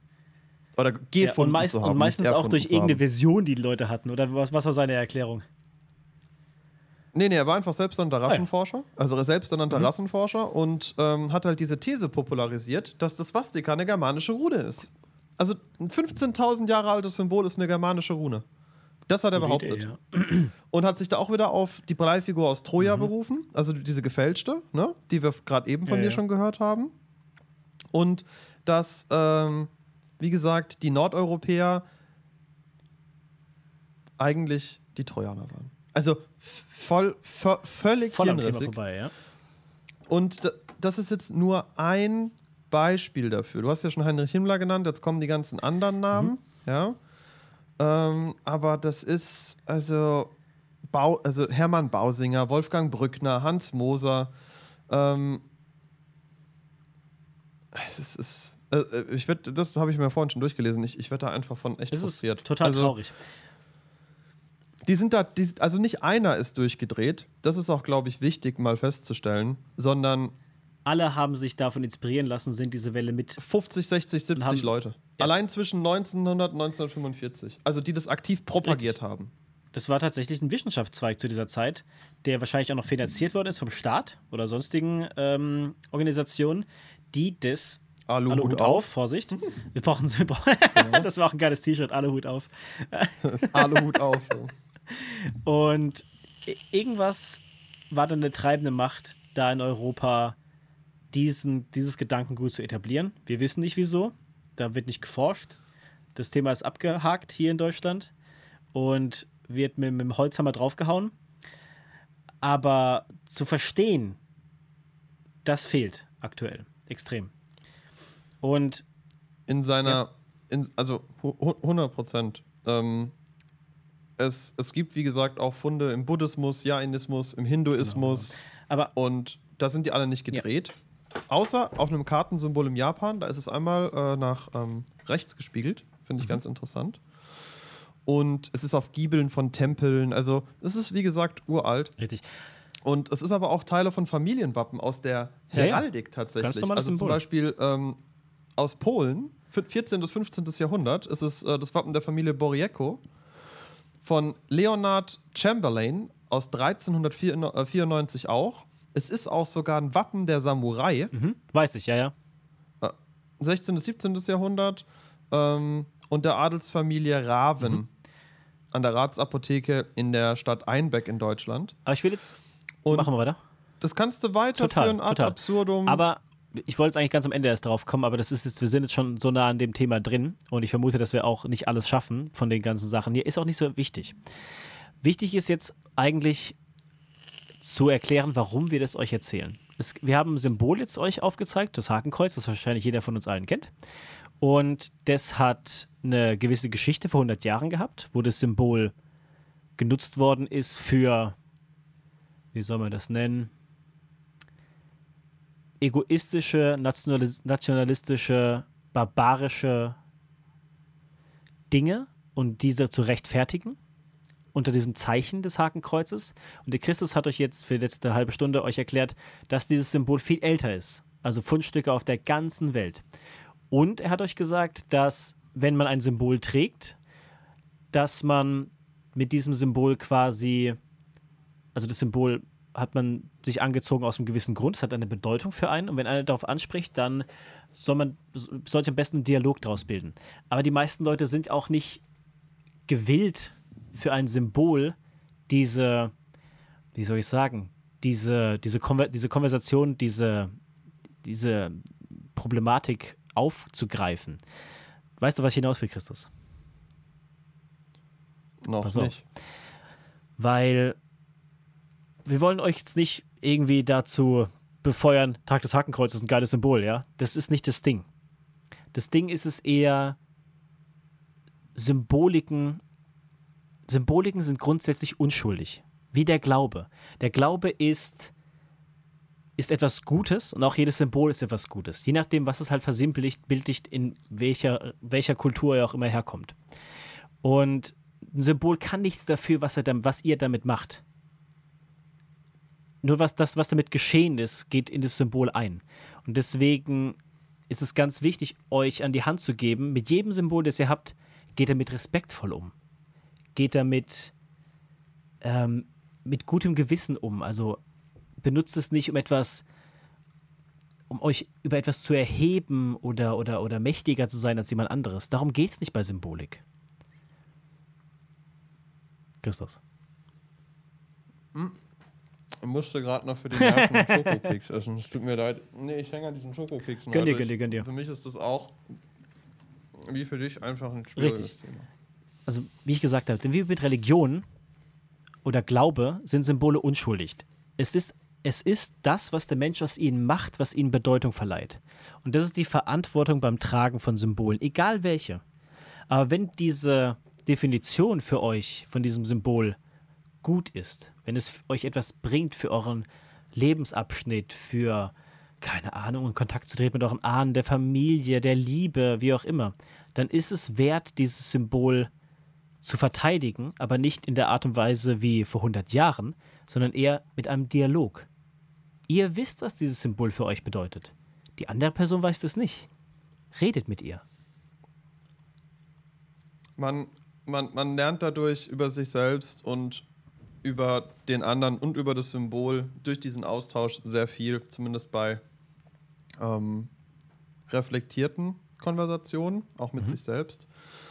Was mir trotzdem wichtig ja. ist, Marvin, ähm, weil am Ende, und die Folge geht vielleicht über zwei Stunden. Da habe ich aber auch heute echt kein Gut. Problem mit. Deswegen haben wir auch früher angefangen mhm. aufzunehmen.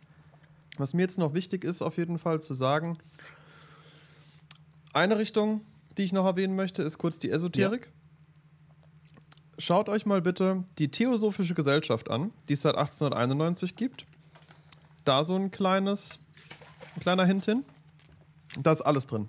da du den Davidstern, da hast du das Om-Zeichen, da hast du die Schlange, die sich in den eigenen Schwanz beißt, da hast du wirklich auch das, das, das Hakenkreuz, das gedrehte Hakenkreuz aus dem Nationalsozialismus. Ja.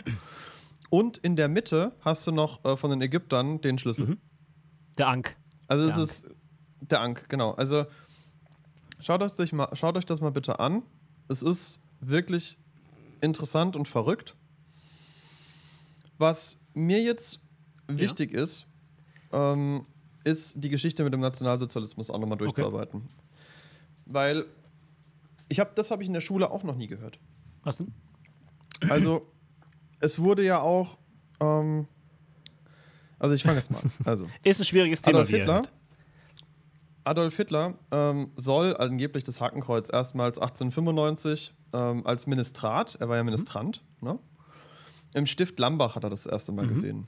Und da war es eben im Wappen eines ehemaligen Abtes, Theo, Theoderich Hagen. Mhm. Äh, der hatte seine Amtszeit von 1858 bis 1872, also der war dann nicht mehr da, aber das hing noch da. Und er kannte das eben aus der von Liebenfels, Liebenfels auch verrücktes Magazin, so viel mal dazu. Ähm, herausge äh, beziehungsweise verrückter Herausgeber. Der hat nämlich damals die Zeitschrift Ostara ah. und ähm, herausgegeben und damit auch die antisemitische Deutung dieses Symbols. Es gibt wirklich eine antisemitische, pseudowissenschaftliche Begründung, dass dieses Symbol antisemitisch war. Da muss man sich mal vorstellen, das hat irgendwie einen Zeitgeist getroffen, wie du schon vorhin Richtig. gesagt hast. Und gleichzeitig haben die sich so ad absurdum geführt, einfach nur mit dem Fakt, und das war auch meiner Meinung nach der Pfad zur dunklen Seite, diese Geschichte mit, wir stellen uns mhm. über andere. Weil kein Symbol stellt sich über ein anderes Symbol. Nee. Jedes Keins. Symbol steht für sich selbst. Keins. Und das reicht Exakt. auch. Und da gab es den Namen Friedrich Krohn. Der war Mitglied dieses Germanenordens und der Thule-Gesellschaft, logischerweise, die das Ganze auch, ne, Aluhut ja. auf, ähm, angeblich ja äh, Hitler zur Macht verholfen hat. Und der hat eben dieser frisch gegründeten DAP, die Deutsche Arbeiterpartei, ne? Bin ich jetzt richtig? Yeah. DAP ist doch. Ja, genau. Deutsche Arbeiterpartei 1919 im Mai hat er, nach, hat er ein nach links gewinkeltes äh, schwarzes Hakenkreuz in einem weißen Kreis auf rotem Untergrund als Parteisymbol äh, vorgeschlagen. Ja. Und ist das Hakenkreuz ähm, als Symbol der Nationalsozialistischen Partei geeignet, war dann die Frage. Ja. Ähm, denn es sei nach buddhistischer Bedeutung eben ein Talisman für Glück und Gesundheit. Ja. Und die Ausrichtung nach links folgte den Theosophen und den Germanenorden. Also die haben das, die haben diese, die haben das gesät. Die haben diese, diese pseudowissenschaftliche, pseudo-esoterische, und ich nenne es ganz bewusst Pseudo, mhm. geprägt. Die haben das quasi massentauglich und massenmanipulat massenmanipulativ gestaltet. In dem nach rechts gewinkelten Hakenkreuz, das nämlich Guido von List und die Thule-Gesellschaft bevorzugten, sah Kron, also Friedrich Kron, der das ja nach links vorgeschlagen hatte, die wollten es aber nach rechts, also Guido von List und Thule-Gesellschaft. Mhm. Und da sah Kron ein Symbol des Untergangs und des Todes. Mhm. Aber an, anhand ja. keinerlei, einfach nur vom Gefühl her oder. Nee, das, da gibt es nee, bestimmt irgend auch eine pseudowissenschaftliche Abhandlung ja. drüber. Und im Herbst 1919 ähm, war er eben dann wichtigster Redner der DAP geworden. Ähm, bedauerte Hitler eben, dass den Parteigenossen jedes äußere Kennzeichen ihrer Zusammengehörigkeit fehlte und das den Charakter eines Symbols der Bewegung besaß und als solches ähm, der Internationale entgegengesetzt werden könnte. Und der Internationale war die Feindschaft, mhm. ja. Weil die Internationale bezeichnet in erster Linie einen Zusammenschluss von so Arbeiterorganisationen aus verschiedenen Ländern, die eben ideologisch äh, und von sozialistisch, kommunistisch oder anarchistischen Zielvorstellungen geprägt waren. Heutzutage würde man sie als Sozialdemokrat bezeichnen. ja, das war aber die Internationale, das war eine Partei, die nee. ne, gegen die DAP stand, ja. Und für eine möglichst effektive NS-Propaganda hat er eben ein Symbol von großer plakatmäßiger Wirkung gesucht. Und das eben auch die völkische Bewegung, die deutschnationalen Teile der Christen ansprechen und einbinden sollte. Logischerweise. Die, die, er wollte ja das Volk einen. Und das Hakenkreuz erschien eben genau dafür geeignet, weil es eben völkisch, germanisch und antisemitisch etabliert war und nicht erst neu erfunden werden musste. Weil das war ja schon, wenn das 1920, jetzt sagen wir mal, es war 1919, ja. Aber wenn das 1919 von Hitler gemeinsam mit, äh, äh, äh, da, da, also nicht gemeinsam, von Hitler, der wie gesagt der wichtigste Redner war und er war ja ein sehr guter Redner, wie wir alle wissen, er hat es bewusst Natürlich. gemacht. Ganz bewusst, weil das an dem Symbol wurde ja schon 70 Jahre vorher Gefeilt geforscht. Er hat es einfach aufgenommen. Er hat sich gedacht, perfekt, müssen wir nichts für erfinden, es ist antisemitisch, es ist völkisch-germanisch, perfekt. Und auf Hitlers Wunsch ersetzte eben Kron, der anfangs noch, ne, der, der, der, von dem ich gerade gesprochen habe, äh, hat eben seinen Entwurf durch ein nach rechts gewinkeltes, geradarmiges Hakenkreuz ersetzt. Und So dass dieser Richtungswechsel ein Lebenszeichen in ein Todeszeichen verkehren sollte, ist halt nicht belegt, aber zumindest war das der Satz, den Friedrich Kron wohl gesagt hat. Hm, Okay, hat er damit recht? Hat er damit am Ende recht gehabt auch, ja. Hat er damit recht gehabt. Und Symbole haben Macht. Sie sind unschuldig, aber sie haben genau. Macht. Runen auch. Alle möglichen Runen sind auch nur. Symbole. Jedes Symbol hat eine gewisse Es Macht, sind Energien. Und wenn- Symbole sind Energien, Punkt. Die seit tausend Jahren, also seit tausenden von Jahren gefüllt werden. Das bedeutet aber auch fürs Hakenkreuz, in dem Fall, davor haben es schon andere Mhm. gefüllt, aber dieses, diese gedrehte Geschichte war Absicht. Die wollten das verändern. Die haben es aus dem Gleichgewicht gebracht, weil jetzt hat es kein echtes Fundament mehr, sondern es schwankt. Schaut es euch einfach mal an, wie es aussieht. Ihr habt es ja auch Es wahrscheinlich im steht nicht stabil. Aber wie sieht ein. Nee, es steht nicht stabil. Und das war gewollt. Also einfach jetzt, das, das, steht, hier, das steht hier nicht, aber das ist meine Verstehe Meinung. ich völlig. Auch diese Umwandlung von, von Symbolen, darauf komme ich jetzt auch noch bei den Runen, die genutzt worden sind, besonders bei der Odal-Rune. Und Lass, lass mal ganz ja, kurz die Geschichte fertig ja, ja. machen. Ich höre dann Ich schon irgendwann, irgendwann. auf. Ähm, ja, ist Hakenkreuz Total. und Ihr könnt danach- die ganze Folge nur Hakenkreuz fertig. machen, Christus. Damit bin ich völlig, völlig legitim, du. Ich mache nur, ich mach nur noch diese nationalsozialistische Geschichte so ein Okay. bisschen durch und dann gebe ich noch einen Ausblick und dann war es das auch bei mir fürs Hakenkreuz und den Rest können sich die Leute gerne oder sollten sich die Leute bitte, bitte, bitte Ja. belesen. Ähm, so, wo war ich stehen geblieben? Genau, danach hat sich eben die DAP zur NSDAP umbenannt. Und ähm, das erschien dann eben dieses Hakenkreuz in der Form, wie es dann beschlossen worden ist, oder wie eben Kron auf Wunsch von Hitler das Ganze gedreht hatte, am 20. Mai beim Gründungstreffen. Deswegen ist ja heute immer noch der 20. Mai. Äh, äh, damals, die Partei gibt es gar nicht mehr, ne? Wie hieß die in Deutschland? Die N NPD. ja, ja.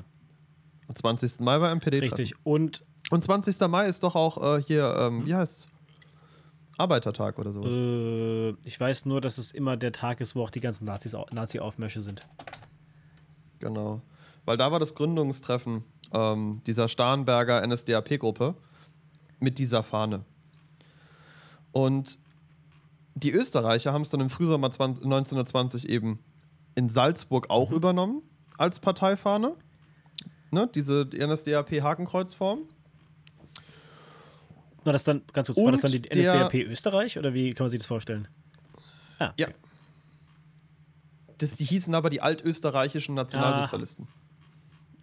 Und ein Österreicher, der Otto K. Kernstock, ähm, hat dann sogar noch ein Hakenkreuzlied ähm, für eine Fahnenweihe ähm, für die äh, Fürstenfelder Ortsgruppe Deutsche Nationalsozialisten Arbeiterpartei geschrieben.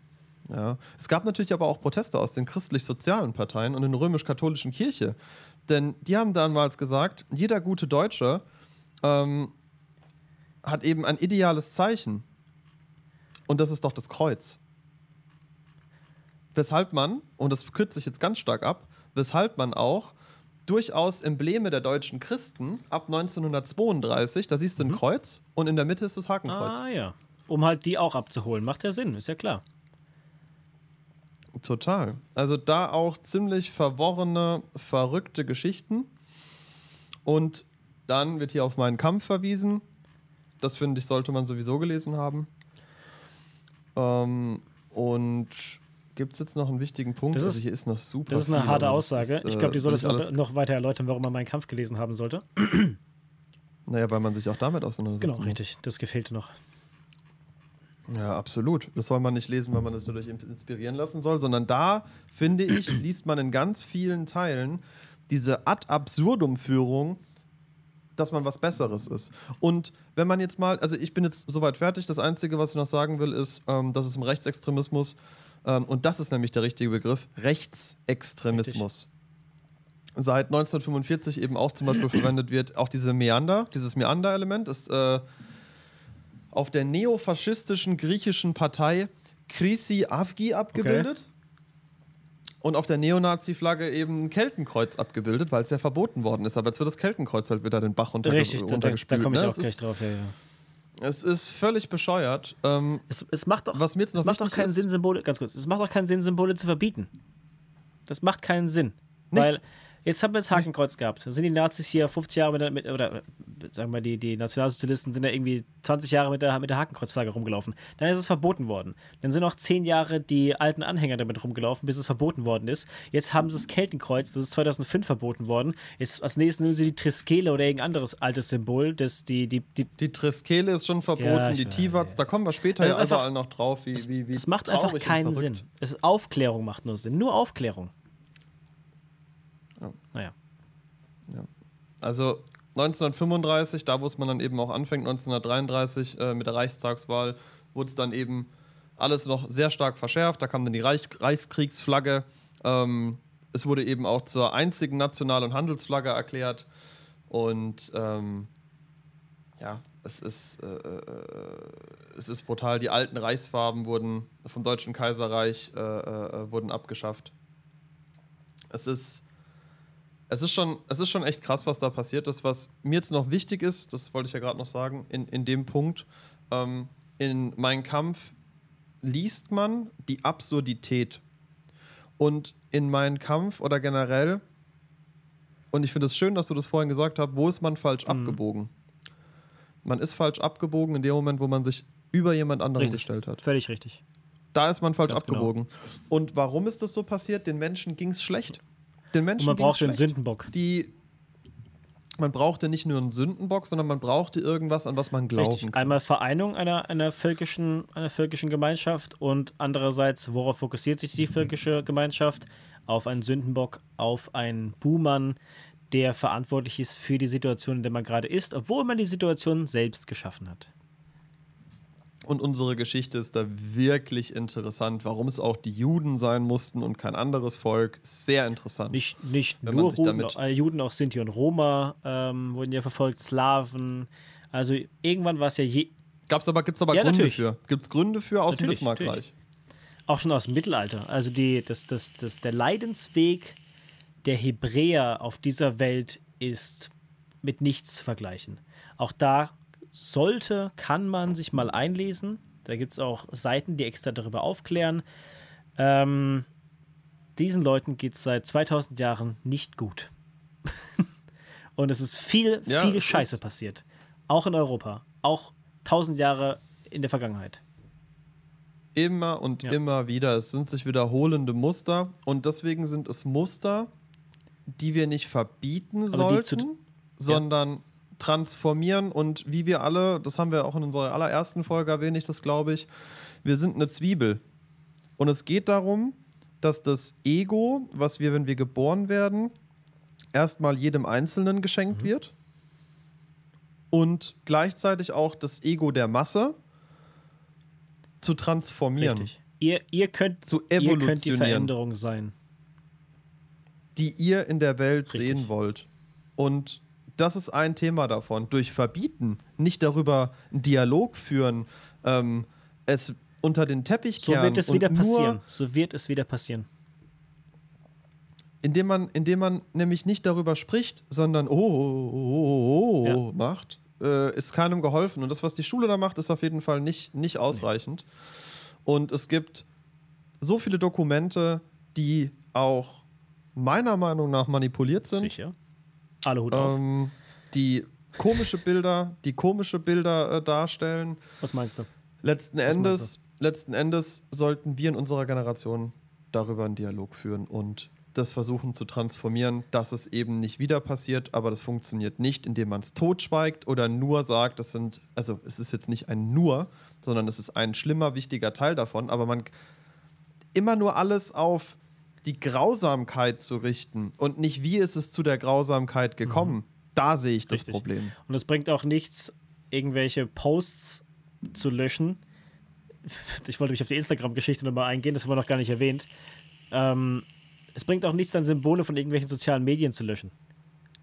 Eben äh, mit, mit, mit Verweis auf diese, auf diese Gesetze, die dann diese Symbole äh, aus dem Alltag äh, extrahieren sollen. Das ist alles völliger Mumpitz. Weil, wie, wie einige von euch wissen, ist ja unser letzter Post auch gelöscht worden mit der schwarzen Sonne. Was ja uns auch ein bisschen, sag ich mal, verwundert hat, Christus, würde ich sagen. Ja, schon, weil es halt einfach, äh, wir haben es ja auch gepostet, es ist, wir haben da keinen verboten, das waren einfach Instagram-Richtlinien. Und äh, äh, da, aber offiziell ist es ist die schwarze Sonne kein verbotenes Richtig. Symbol. Also ja, das ist nicht der Ja. Weg. Strukturen Also- können nur transformiert werden, nicht zerbrochen, nicht zerstört werden. Die sind da, mit denen lebt man, bis man sie verändert. Ja, oder ich sehe hier zum Beispiel gerade der Reichsadler, dessen Hakenkreuz vom Tragebalken entfernt worden ist auf dem Flughafen Berlin-Tempelhof. Ja, ja. Lasst es doch da drauf. Also, meine Meinung, lasst es Oder doch da das ganze drauf. Ding ab, mein Gott. Weißt du? Ja, oder irgendwas, aber nicht da drauf lassen, dass man sagt, oh, das waren schöne Zeiten. Das meine ich jetzt nicht. Sondern ich meine, das ist ein Mahnmal, Ja, Absolut. Und das haben dass wir wir nicht. an unsere Und das haben Geschichte wir erinnert nicht. werden. Ich will kurz, Fehlt ich mir auch. will kurz eine Geschichte erzählen, ähm, wo haben- jetzt ganz kurz, wir haben jü- jüdische Friedhöfe und sowas und wir, wir, wir werden in der Schule sieben Jahre oder acht Jahre darüber äh, äh, unterrichtet. Nur das, was wir jetzt heute gesagt haben, habe ich in der Schule, also vieles davon, nicht, nicht, nicht, Richtig. nicht gehört. Oder ich war einfach auf einer komischen Schule. bezweifle ich, aber du hast völlig recht, ja. Ja, was wolltest du sagen? Kein Thema. bitte. Ich war in, ähm, vor fünf oder sechs Jahren war ich in Tschechien über Silvester. Und da sind wir an die Karlsburg gefahren, auf dem Rückweg quasi. Und das ist eine Ordensburg gewesen, die in der Nähe von der deutschen Grenze ist. Und dort gibt es ganz viele Antiquitätenhändler. Und von Militaria, Deutsch-Militaria, Mittelalter-Sachen, alles Mögliche. Muss kurz was trinken, eine Sekunde.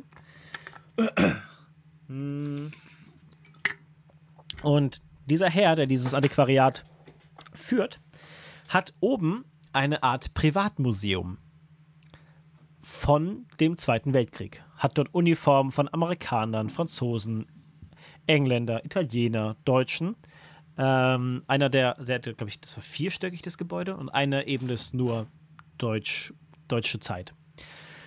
Und durch dieses Museum zu gehen, die Uniformen zu sehen, die Strafgefangenenuniformen zu sehen, die Bücher, die Schriften, die Ringe, die Embleme, die Waffen, die Helme. Das, meine Geschichte wurde mir noch nie so vor Augen gezeigt, wie bis zu diesem Zeitpunkt. Und das war ein einschneidendes Erlebnis. Weil das nur immer in Filmen zu sehen oder in Büchern darüber zu lesen, ist eine Sache. Aber diese Dinge, die getragen worden sind, zu sehen, mit Dreck und Blut beschmutzt, das war was ganz anderes. Und das hat mich zum ersten Mal, das hat, da hat meine, da hat meine Geschichte mich erschreckt, obwohl ich damit nichts zu tun habe. Und hat mich aber auch inspiriert, mich damit mehr auseinanderzusetzen, was da passiert ist. Und ich ver verstehe immer noch nicht, warum es in Deutschland kein Museum zu dieser Zeit gibt, wo einfach nur faktisch steht, was das ist, wer es getragen hat, wie es in dieses Museum kam. Mehr brauche ich nicht zu lesen. Ich will mich auseinandersetzen mit meiner Geschichte. Bitte. Ja. Ja, das ist äh, viel Totschweigen, viel, oh, das ist doch Nazi-Kram, das kannst du dir nicht angucken. Doch, unbedingt. Hingucken und, und, und sich damit auseinandersetzen. Das ist wie weggucken, wenn jemand Hilfe braucht. Das, ist, das, das, hilft, das hilft dir nicht, das hilft der Person nicht. Du musst hinschauen und aktiv etwas unternehmen. Ja. Und deswegen ist ein Teil davon auch in diesem Podcast dieses Hinschauen, das wir mit euch gemeinsam hier machen. Und mit dem schönen Satz, ähm, Hakenkreuz, Leute, da könnt ihr euch Dokus drüber anschauen, da könnt ihr lesen, da könnt ihr ganz viel tun. Und ich glaube, wenn man sich mit Paganismus in Deutschland auseinandersetzt oder mit Paganismus im Generellen, was ja auch nicht die Natur über alles andere stellt, sondern es stellt eben nichts über etwas Richtig. anderes. Nicht mal Götter, wohlgemerkt, dann ganz wichtig. Ist, ist das, genau, wir sind auch auf, auf Augenhöhe Ganz genau. mit den Göttern. Und das ist Verantwortung, um, um die es da geht. Und jetzt haben wir schon ganz viel von unserem Schlussplädoyer weggenommen, aber das hat uns gerade Ja, gepasst. deswegen. Und da merkt man ja auch, wie es uns Ja, ja. bewegt, Wenn, wenn man sowas liest. Ne? Und ähm, ja, dann äh, Wollen wir noch mit. wichtig noch, wichtig noch, äh, wir Ja. machen alles durch. Wir nehmen uns heute Zeit. Wenn die Folge zweieinhalb Stunden geht, ist mir das wurscht. Ähm, in anderen Ländern ist es natürlich nicht verboten, weil es nach wie vor ein religiöses Symbol ist. Das, oder ein Hin, also ein, ein, ein, ein Glaubenssymbol Genau, darstellt. hier. Nicht in dieser gedrehten Form, ja. sondern genau, und äh, nicht in dieser gedrehten Form, sondern dass es eben einen festen Stand hat. Äh, warum ist es so? Ja, weil das Symbol eben viel älter Klar. ist als dieser Klar. Und es ist ja auch nicht dieses Symbol, das ist auch ganz wichtig. Ein Hakenkreuz ist ein nach rechts gedrehtes Obwohl es auch Swastika. Buddha-Statuen gibt, wie wir beide gesehen haben, die dieses Swastika in dieser Form auf dem Kopf tragen. Auf der Stirn. gedreht. Ja, nee, das haben wir, haben wir letztes Mal nämlich geschaut. Auch nach rechts gedreht. Wie da. Nee, du verstehst Was mich gerade falsch mit nach rechts gedreht. Das ist halt so doof. Wir, wir, müssen, Das wir müssen, ohne Witz, wenn wir mal Zeit haben, brauchen wir auf jeden Fall einen Tag auf Twitch, wo wir so Sachen durchsprechen können. Ohne Witz. Ja, to total. Das habe ich mir vor dem Ja. Podcast schon gedacht. Also dann hast du es jetzt auch gedacht, dann werden wir das jetzt an, in Angriff nehmen. Das Swastika, Marvin, das steht doch, das steht doch auf einer. Ich, ich stream dir das jetzt. Ich weiß, was du meinst, aber ich, ich kann dir jetzt eine Buddha-Statue raussuchen, wo das genauso ist. Ja, schick mir mal. Bam, bam, bam, bam, bam. Machen wir weiter mit dem, mit dem Ding. Ich suche es lange raus.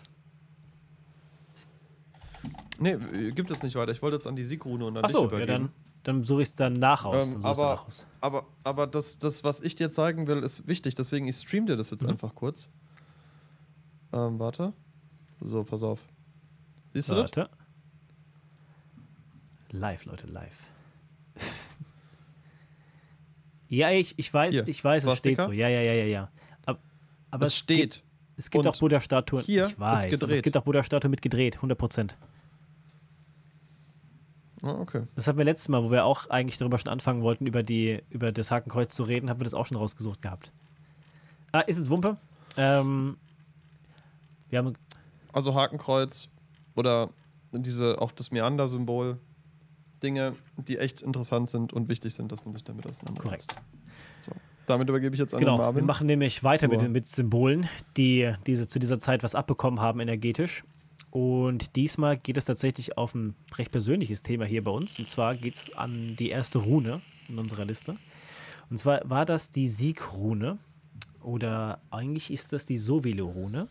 Die Sovilo-Rune ist die 16. Rune des älteren Vortags und die 12. Rune, nein, doch, die 12. Rune aus dem jüngeren Vortag. Und Anfang des 20. Jahrhunderts erschien von dem Esoteriker Guido von List, von dem wir vorhin gehört haben, nach eigener Aussage ein Runenalphabet im Traum, das Amanenvortag. Und in der war dann auch die Siegrune mit dabei. Und insbesondere Heinrich Himmler und dessen persönlicher Okkultist Karl Maria Willgut, dessen Spitzname Weißtor war, kein Scheiß, übernahmen die Runenbezeichnung Sieg. Ja.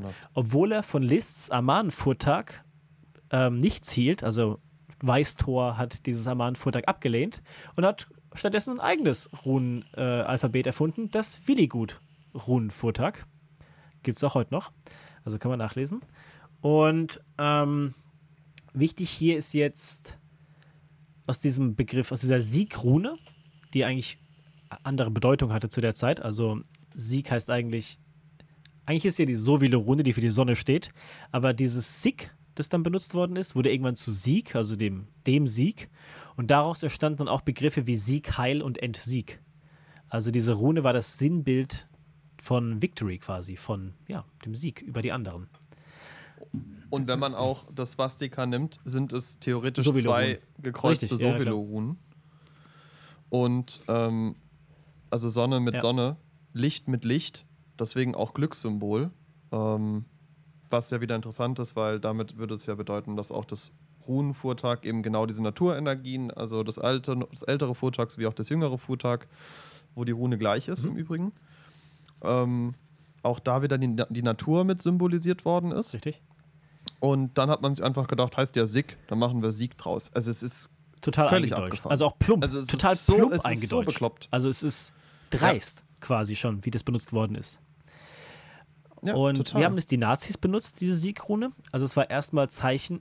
Ganz kurz, was ist die Siegrune? Äh, ach genau, jetzt ach, sagst du jetzt sorry. Ja, ich lass dich aussprechen, entschuldige bitte. Ja. Mach, sag ruhig. Ich wollte nur mal, dass du den Leuten beschreibst, weil viele wissen vielleicht nicht, was wir mit Siegrune meinen. Ach so, Deswegen, äh, die, ähm, wo ist die denn die aufgetaucht? SS, da wollte ich jetzt gerade drauf gehen. Also die SS hat zwei Siegrunen in ihrem Wappen geführt, diese Blitze, diese beiden, das ist die Siegrune. Die Sovilo ist der sehr ähnlich, nur langgezogener quasi.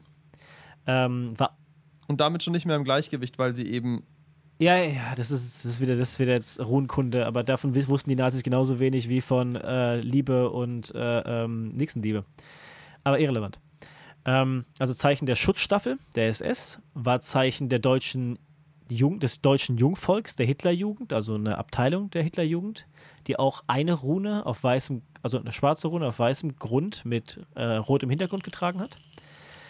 Und ähm, das ging so weit, also diese Rune wurde so viel benutzt in dieser Zeit, dass sogar Schreibmaschinen aus dem Dritten Reich eine Taste hatten für die Siegrune. Also Wahnsinn, wie das adaptiert worden ist in diese, diese Gesellschaft mit, mit, der, mit der Brechstange quasi, Christus. was man, was man auch noch in dem Zusammenhang, glaube ich, erwähnen kann, ist, dass in einem ganz weit gedeuteten Sinne, ich meine, wir hatten in der Bitzeichantli Runa-Folge, ähm, möchte ich nochmal in dem Punkt darauf verweisen, wo wir über Runen sprechen. Da müssen wir das nämlich jetzt wieder nicht alles machen. Nur ist mir wichtig, im allerentferntesten Sinne, weil Runen bedeuten mehr als Worte jemals ausdrücken können. Und im allerweitesten Sinne könnte man sagen, dass das Licht des Tages, für was die Rune auch steht, also für das Sonnenlicht, so wie Lu, ja, über die Nacht siegt. Im allerentferntesten Darauf komme ich gleich auf Deutungen, weil da gab es nämlich eine Verquerung von Deutung, absichtlich. Also Da komme ich gleich drauf. Aber erstmal, Ja, mach ruhig weiter. Ja, ich wollte es wichtig, auf jeden. Fall. Und jetzt ist die Frage, wo kommt das Symbol wirklich her? Denn Sovilo, wie wir wissen, ist, eine, also ist nicht erfunden worden von Liszt oder von Weißtor, wie er es sich immer äh, genannt hat, sondern kommen, wie gesagt, aus den beiden Furtags. Das ältere Furtag, die Sovilo-Rune, und die gibt es in zwei Formen. Einmal in der Sigma-Form und in der S-Form.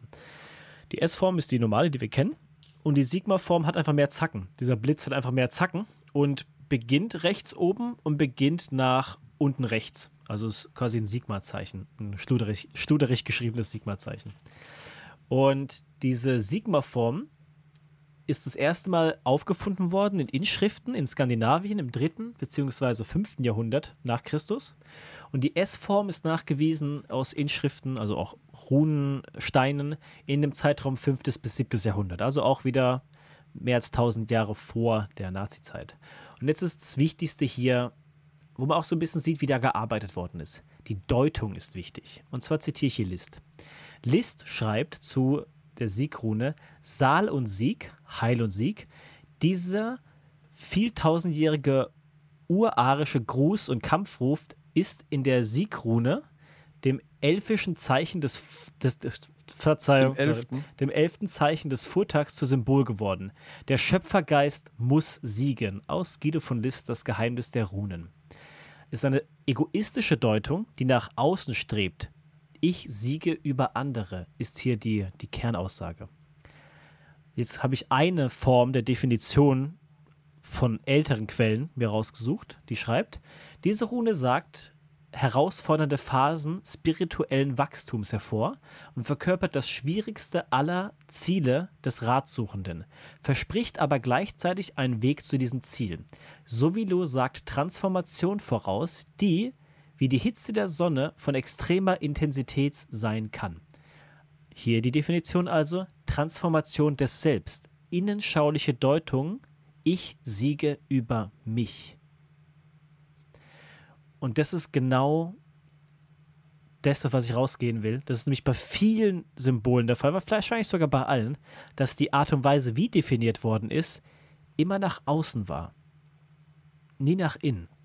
Und wie ich und Christo schon oft zu euch gesagt haben, der einzige Weg raus ist rein, ist genau hier das, was da, was da schiefgelaufen ist. Auch, auch eine Sache, Äh, die auch, daran ja. schiefgelaufen Ist wahrscheinlich ist. nicht die einzige, ja. Was ich noch sagen will zu dem Zeichen, die Siegrune. Die Siegrune ist heute nach Strafgesetzbuch Paragraph 86 ähm, im, verboten und wird Im In- und, in- und Ausland. Ausland, ne? also ja, aber es ist halt trotzdem ein deutsches Gesetzbuch. Also in Inland, ähm, ja, Ausland, wenn du damit einreist, hast du ein Problem, sagen wir so. Äh, und gilt heute noch als Erkennungszeichen von, von rechten Gruppen. Und was ich ganz, ganz interessant finde, die US-Marine hat eine Abteilung, die sogenannten Scout-Snipers. Diese nutzten dieses Symbol, also die doppelte Siegrune von der SS von 1980 bis 2012, als ein Medienskandal das Verbot erwirkte. Das Symbol war weiß, wie bei, also die, die, die Siegrunen waren weiß und waren auf dunkelblauem Grund. Also finde ich auch wieder ein Knaller eigentlich, oder? Dass die Amis das Symbol eiskalt genutzt haben? Naja. Was dazu zu sagen oder bist du, bist du erschüttert? Ich war auch erschüttert, aber, aber ich musste kurz auch noch was zu trinken holen. Ähm, äh, ich finde es ich find's erschütternd und gleichzeitig, die haben das genommen, weil sie Deutsche Ja, ja, genutzt 100%. haben. Und weil auch in Amerika Ja.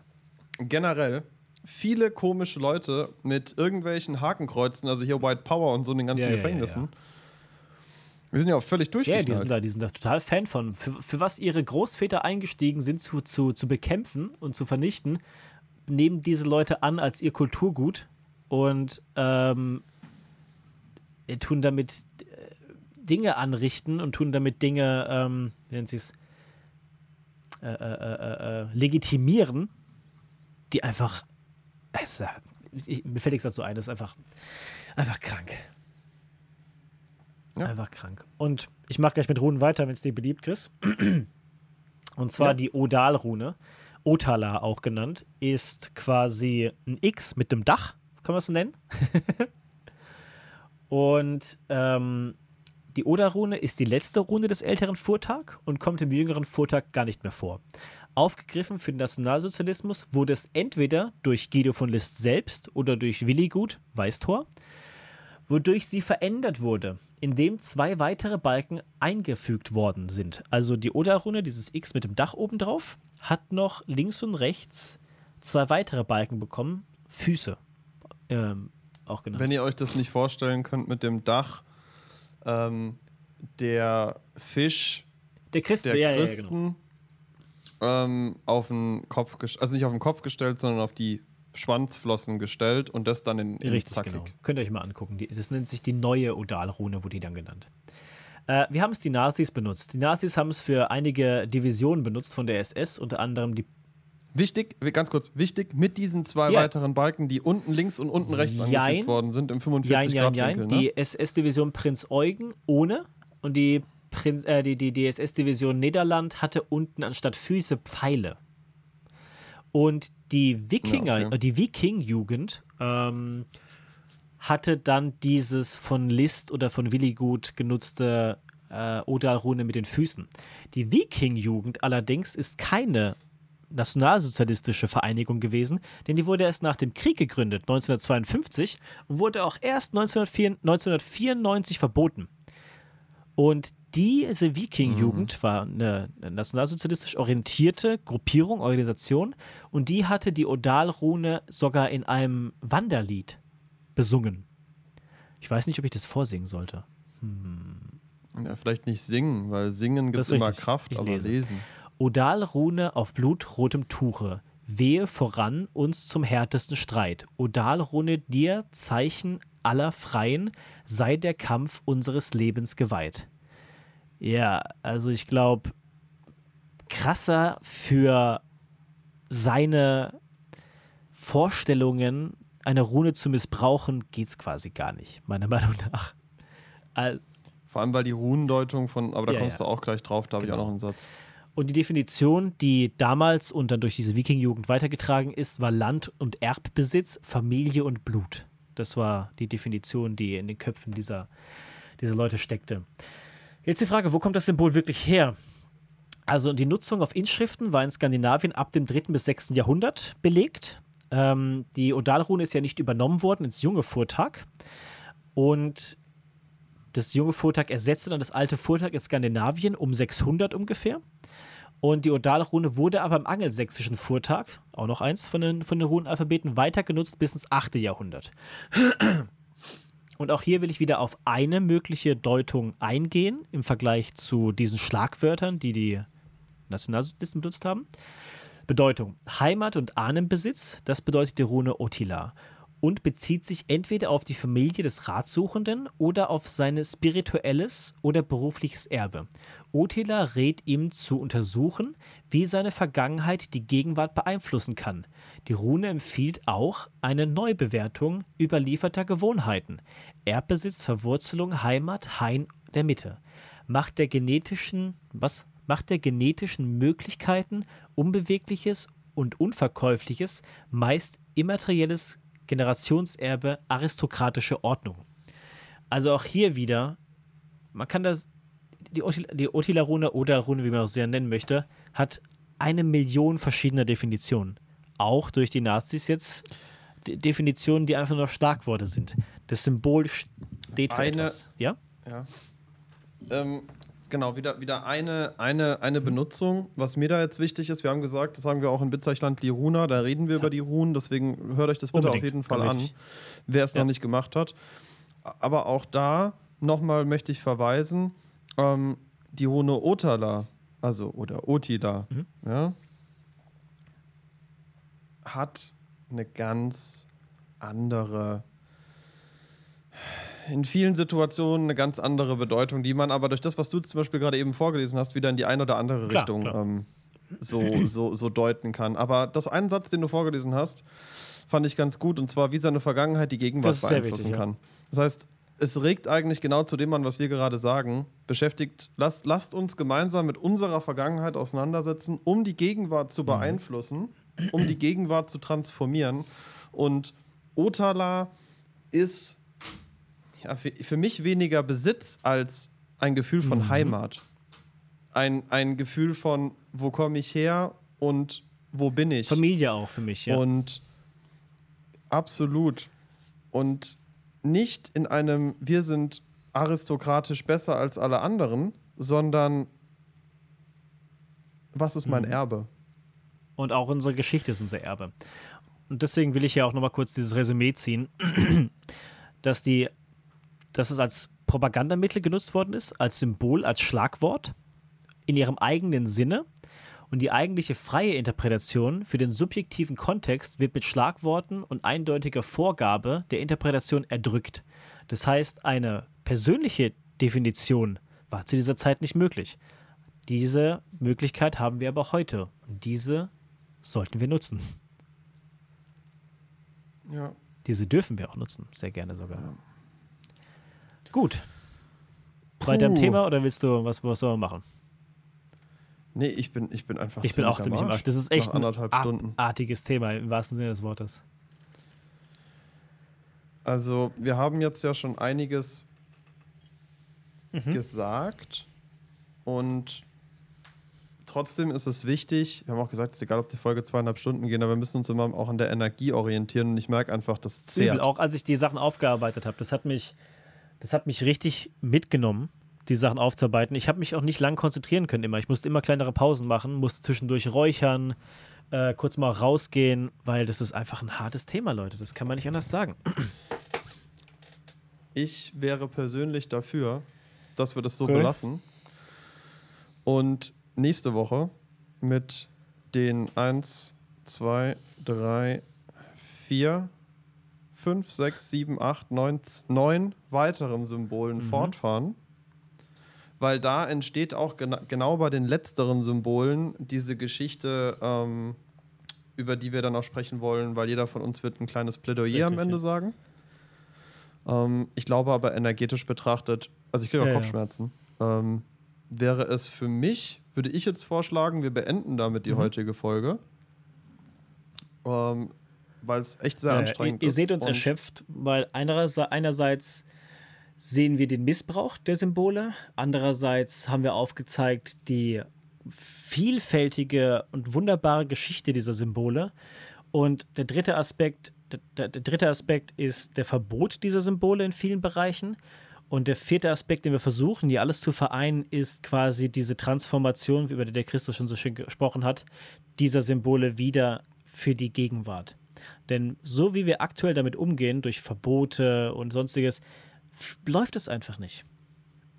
Das funktioniert nicht. Und dazu werden wir am Ende der nächsten Folge auch nochmal Ja. was raushauen. Ich traube, glaube trotzdem, dass es wichtig ist, für unsere Zuhörer zumindest mal zu hören. Also nächste Woche haben wir dann noch das schwarze Mhm. Keltenkreuz, die Wolfsangel, die schwarze Sonne, über die wir in dem letzten Podcast auch schon Genau. gesprochen haben. Dann die Triskele, Die Triskele, über die wir, über die wir auch schon genau. gesprochen haben. Walknut, die kam auch in der letzten äh, Symbolfolge vor.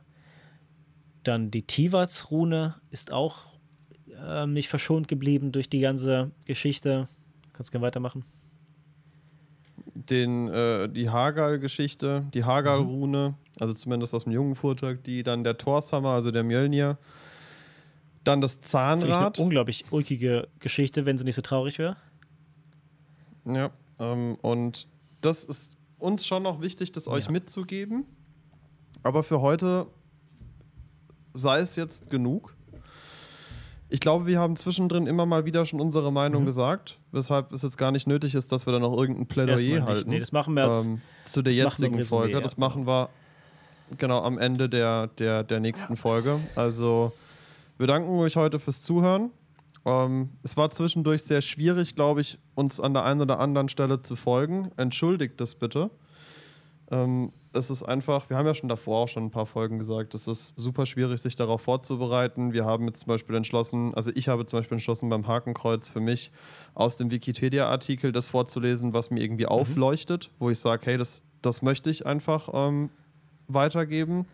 Im Endeffekt ist es aber nur, es ist wieder eine Inspiration für euch zu sagen, setzt euch mit dem Thema selber Richtig. auseinander. Der Podcast von uns toucht nur die Oberfläche Richtig. des Ganzen. Und mit dem Satz wünsche ich euch, dass ihr von der Folge natürlich auch gleichzeitig, denke ich, dass ihr auch mitgenommen sein werdet.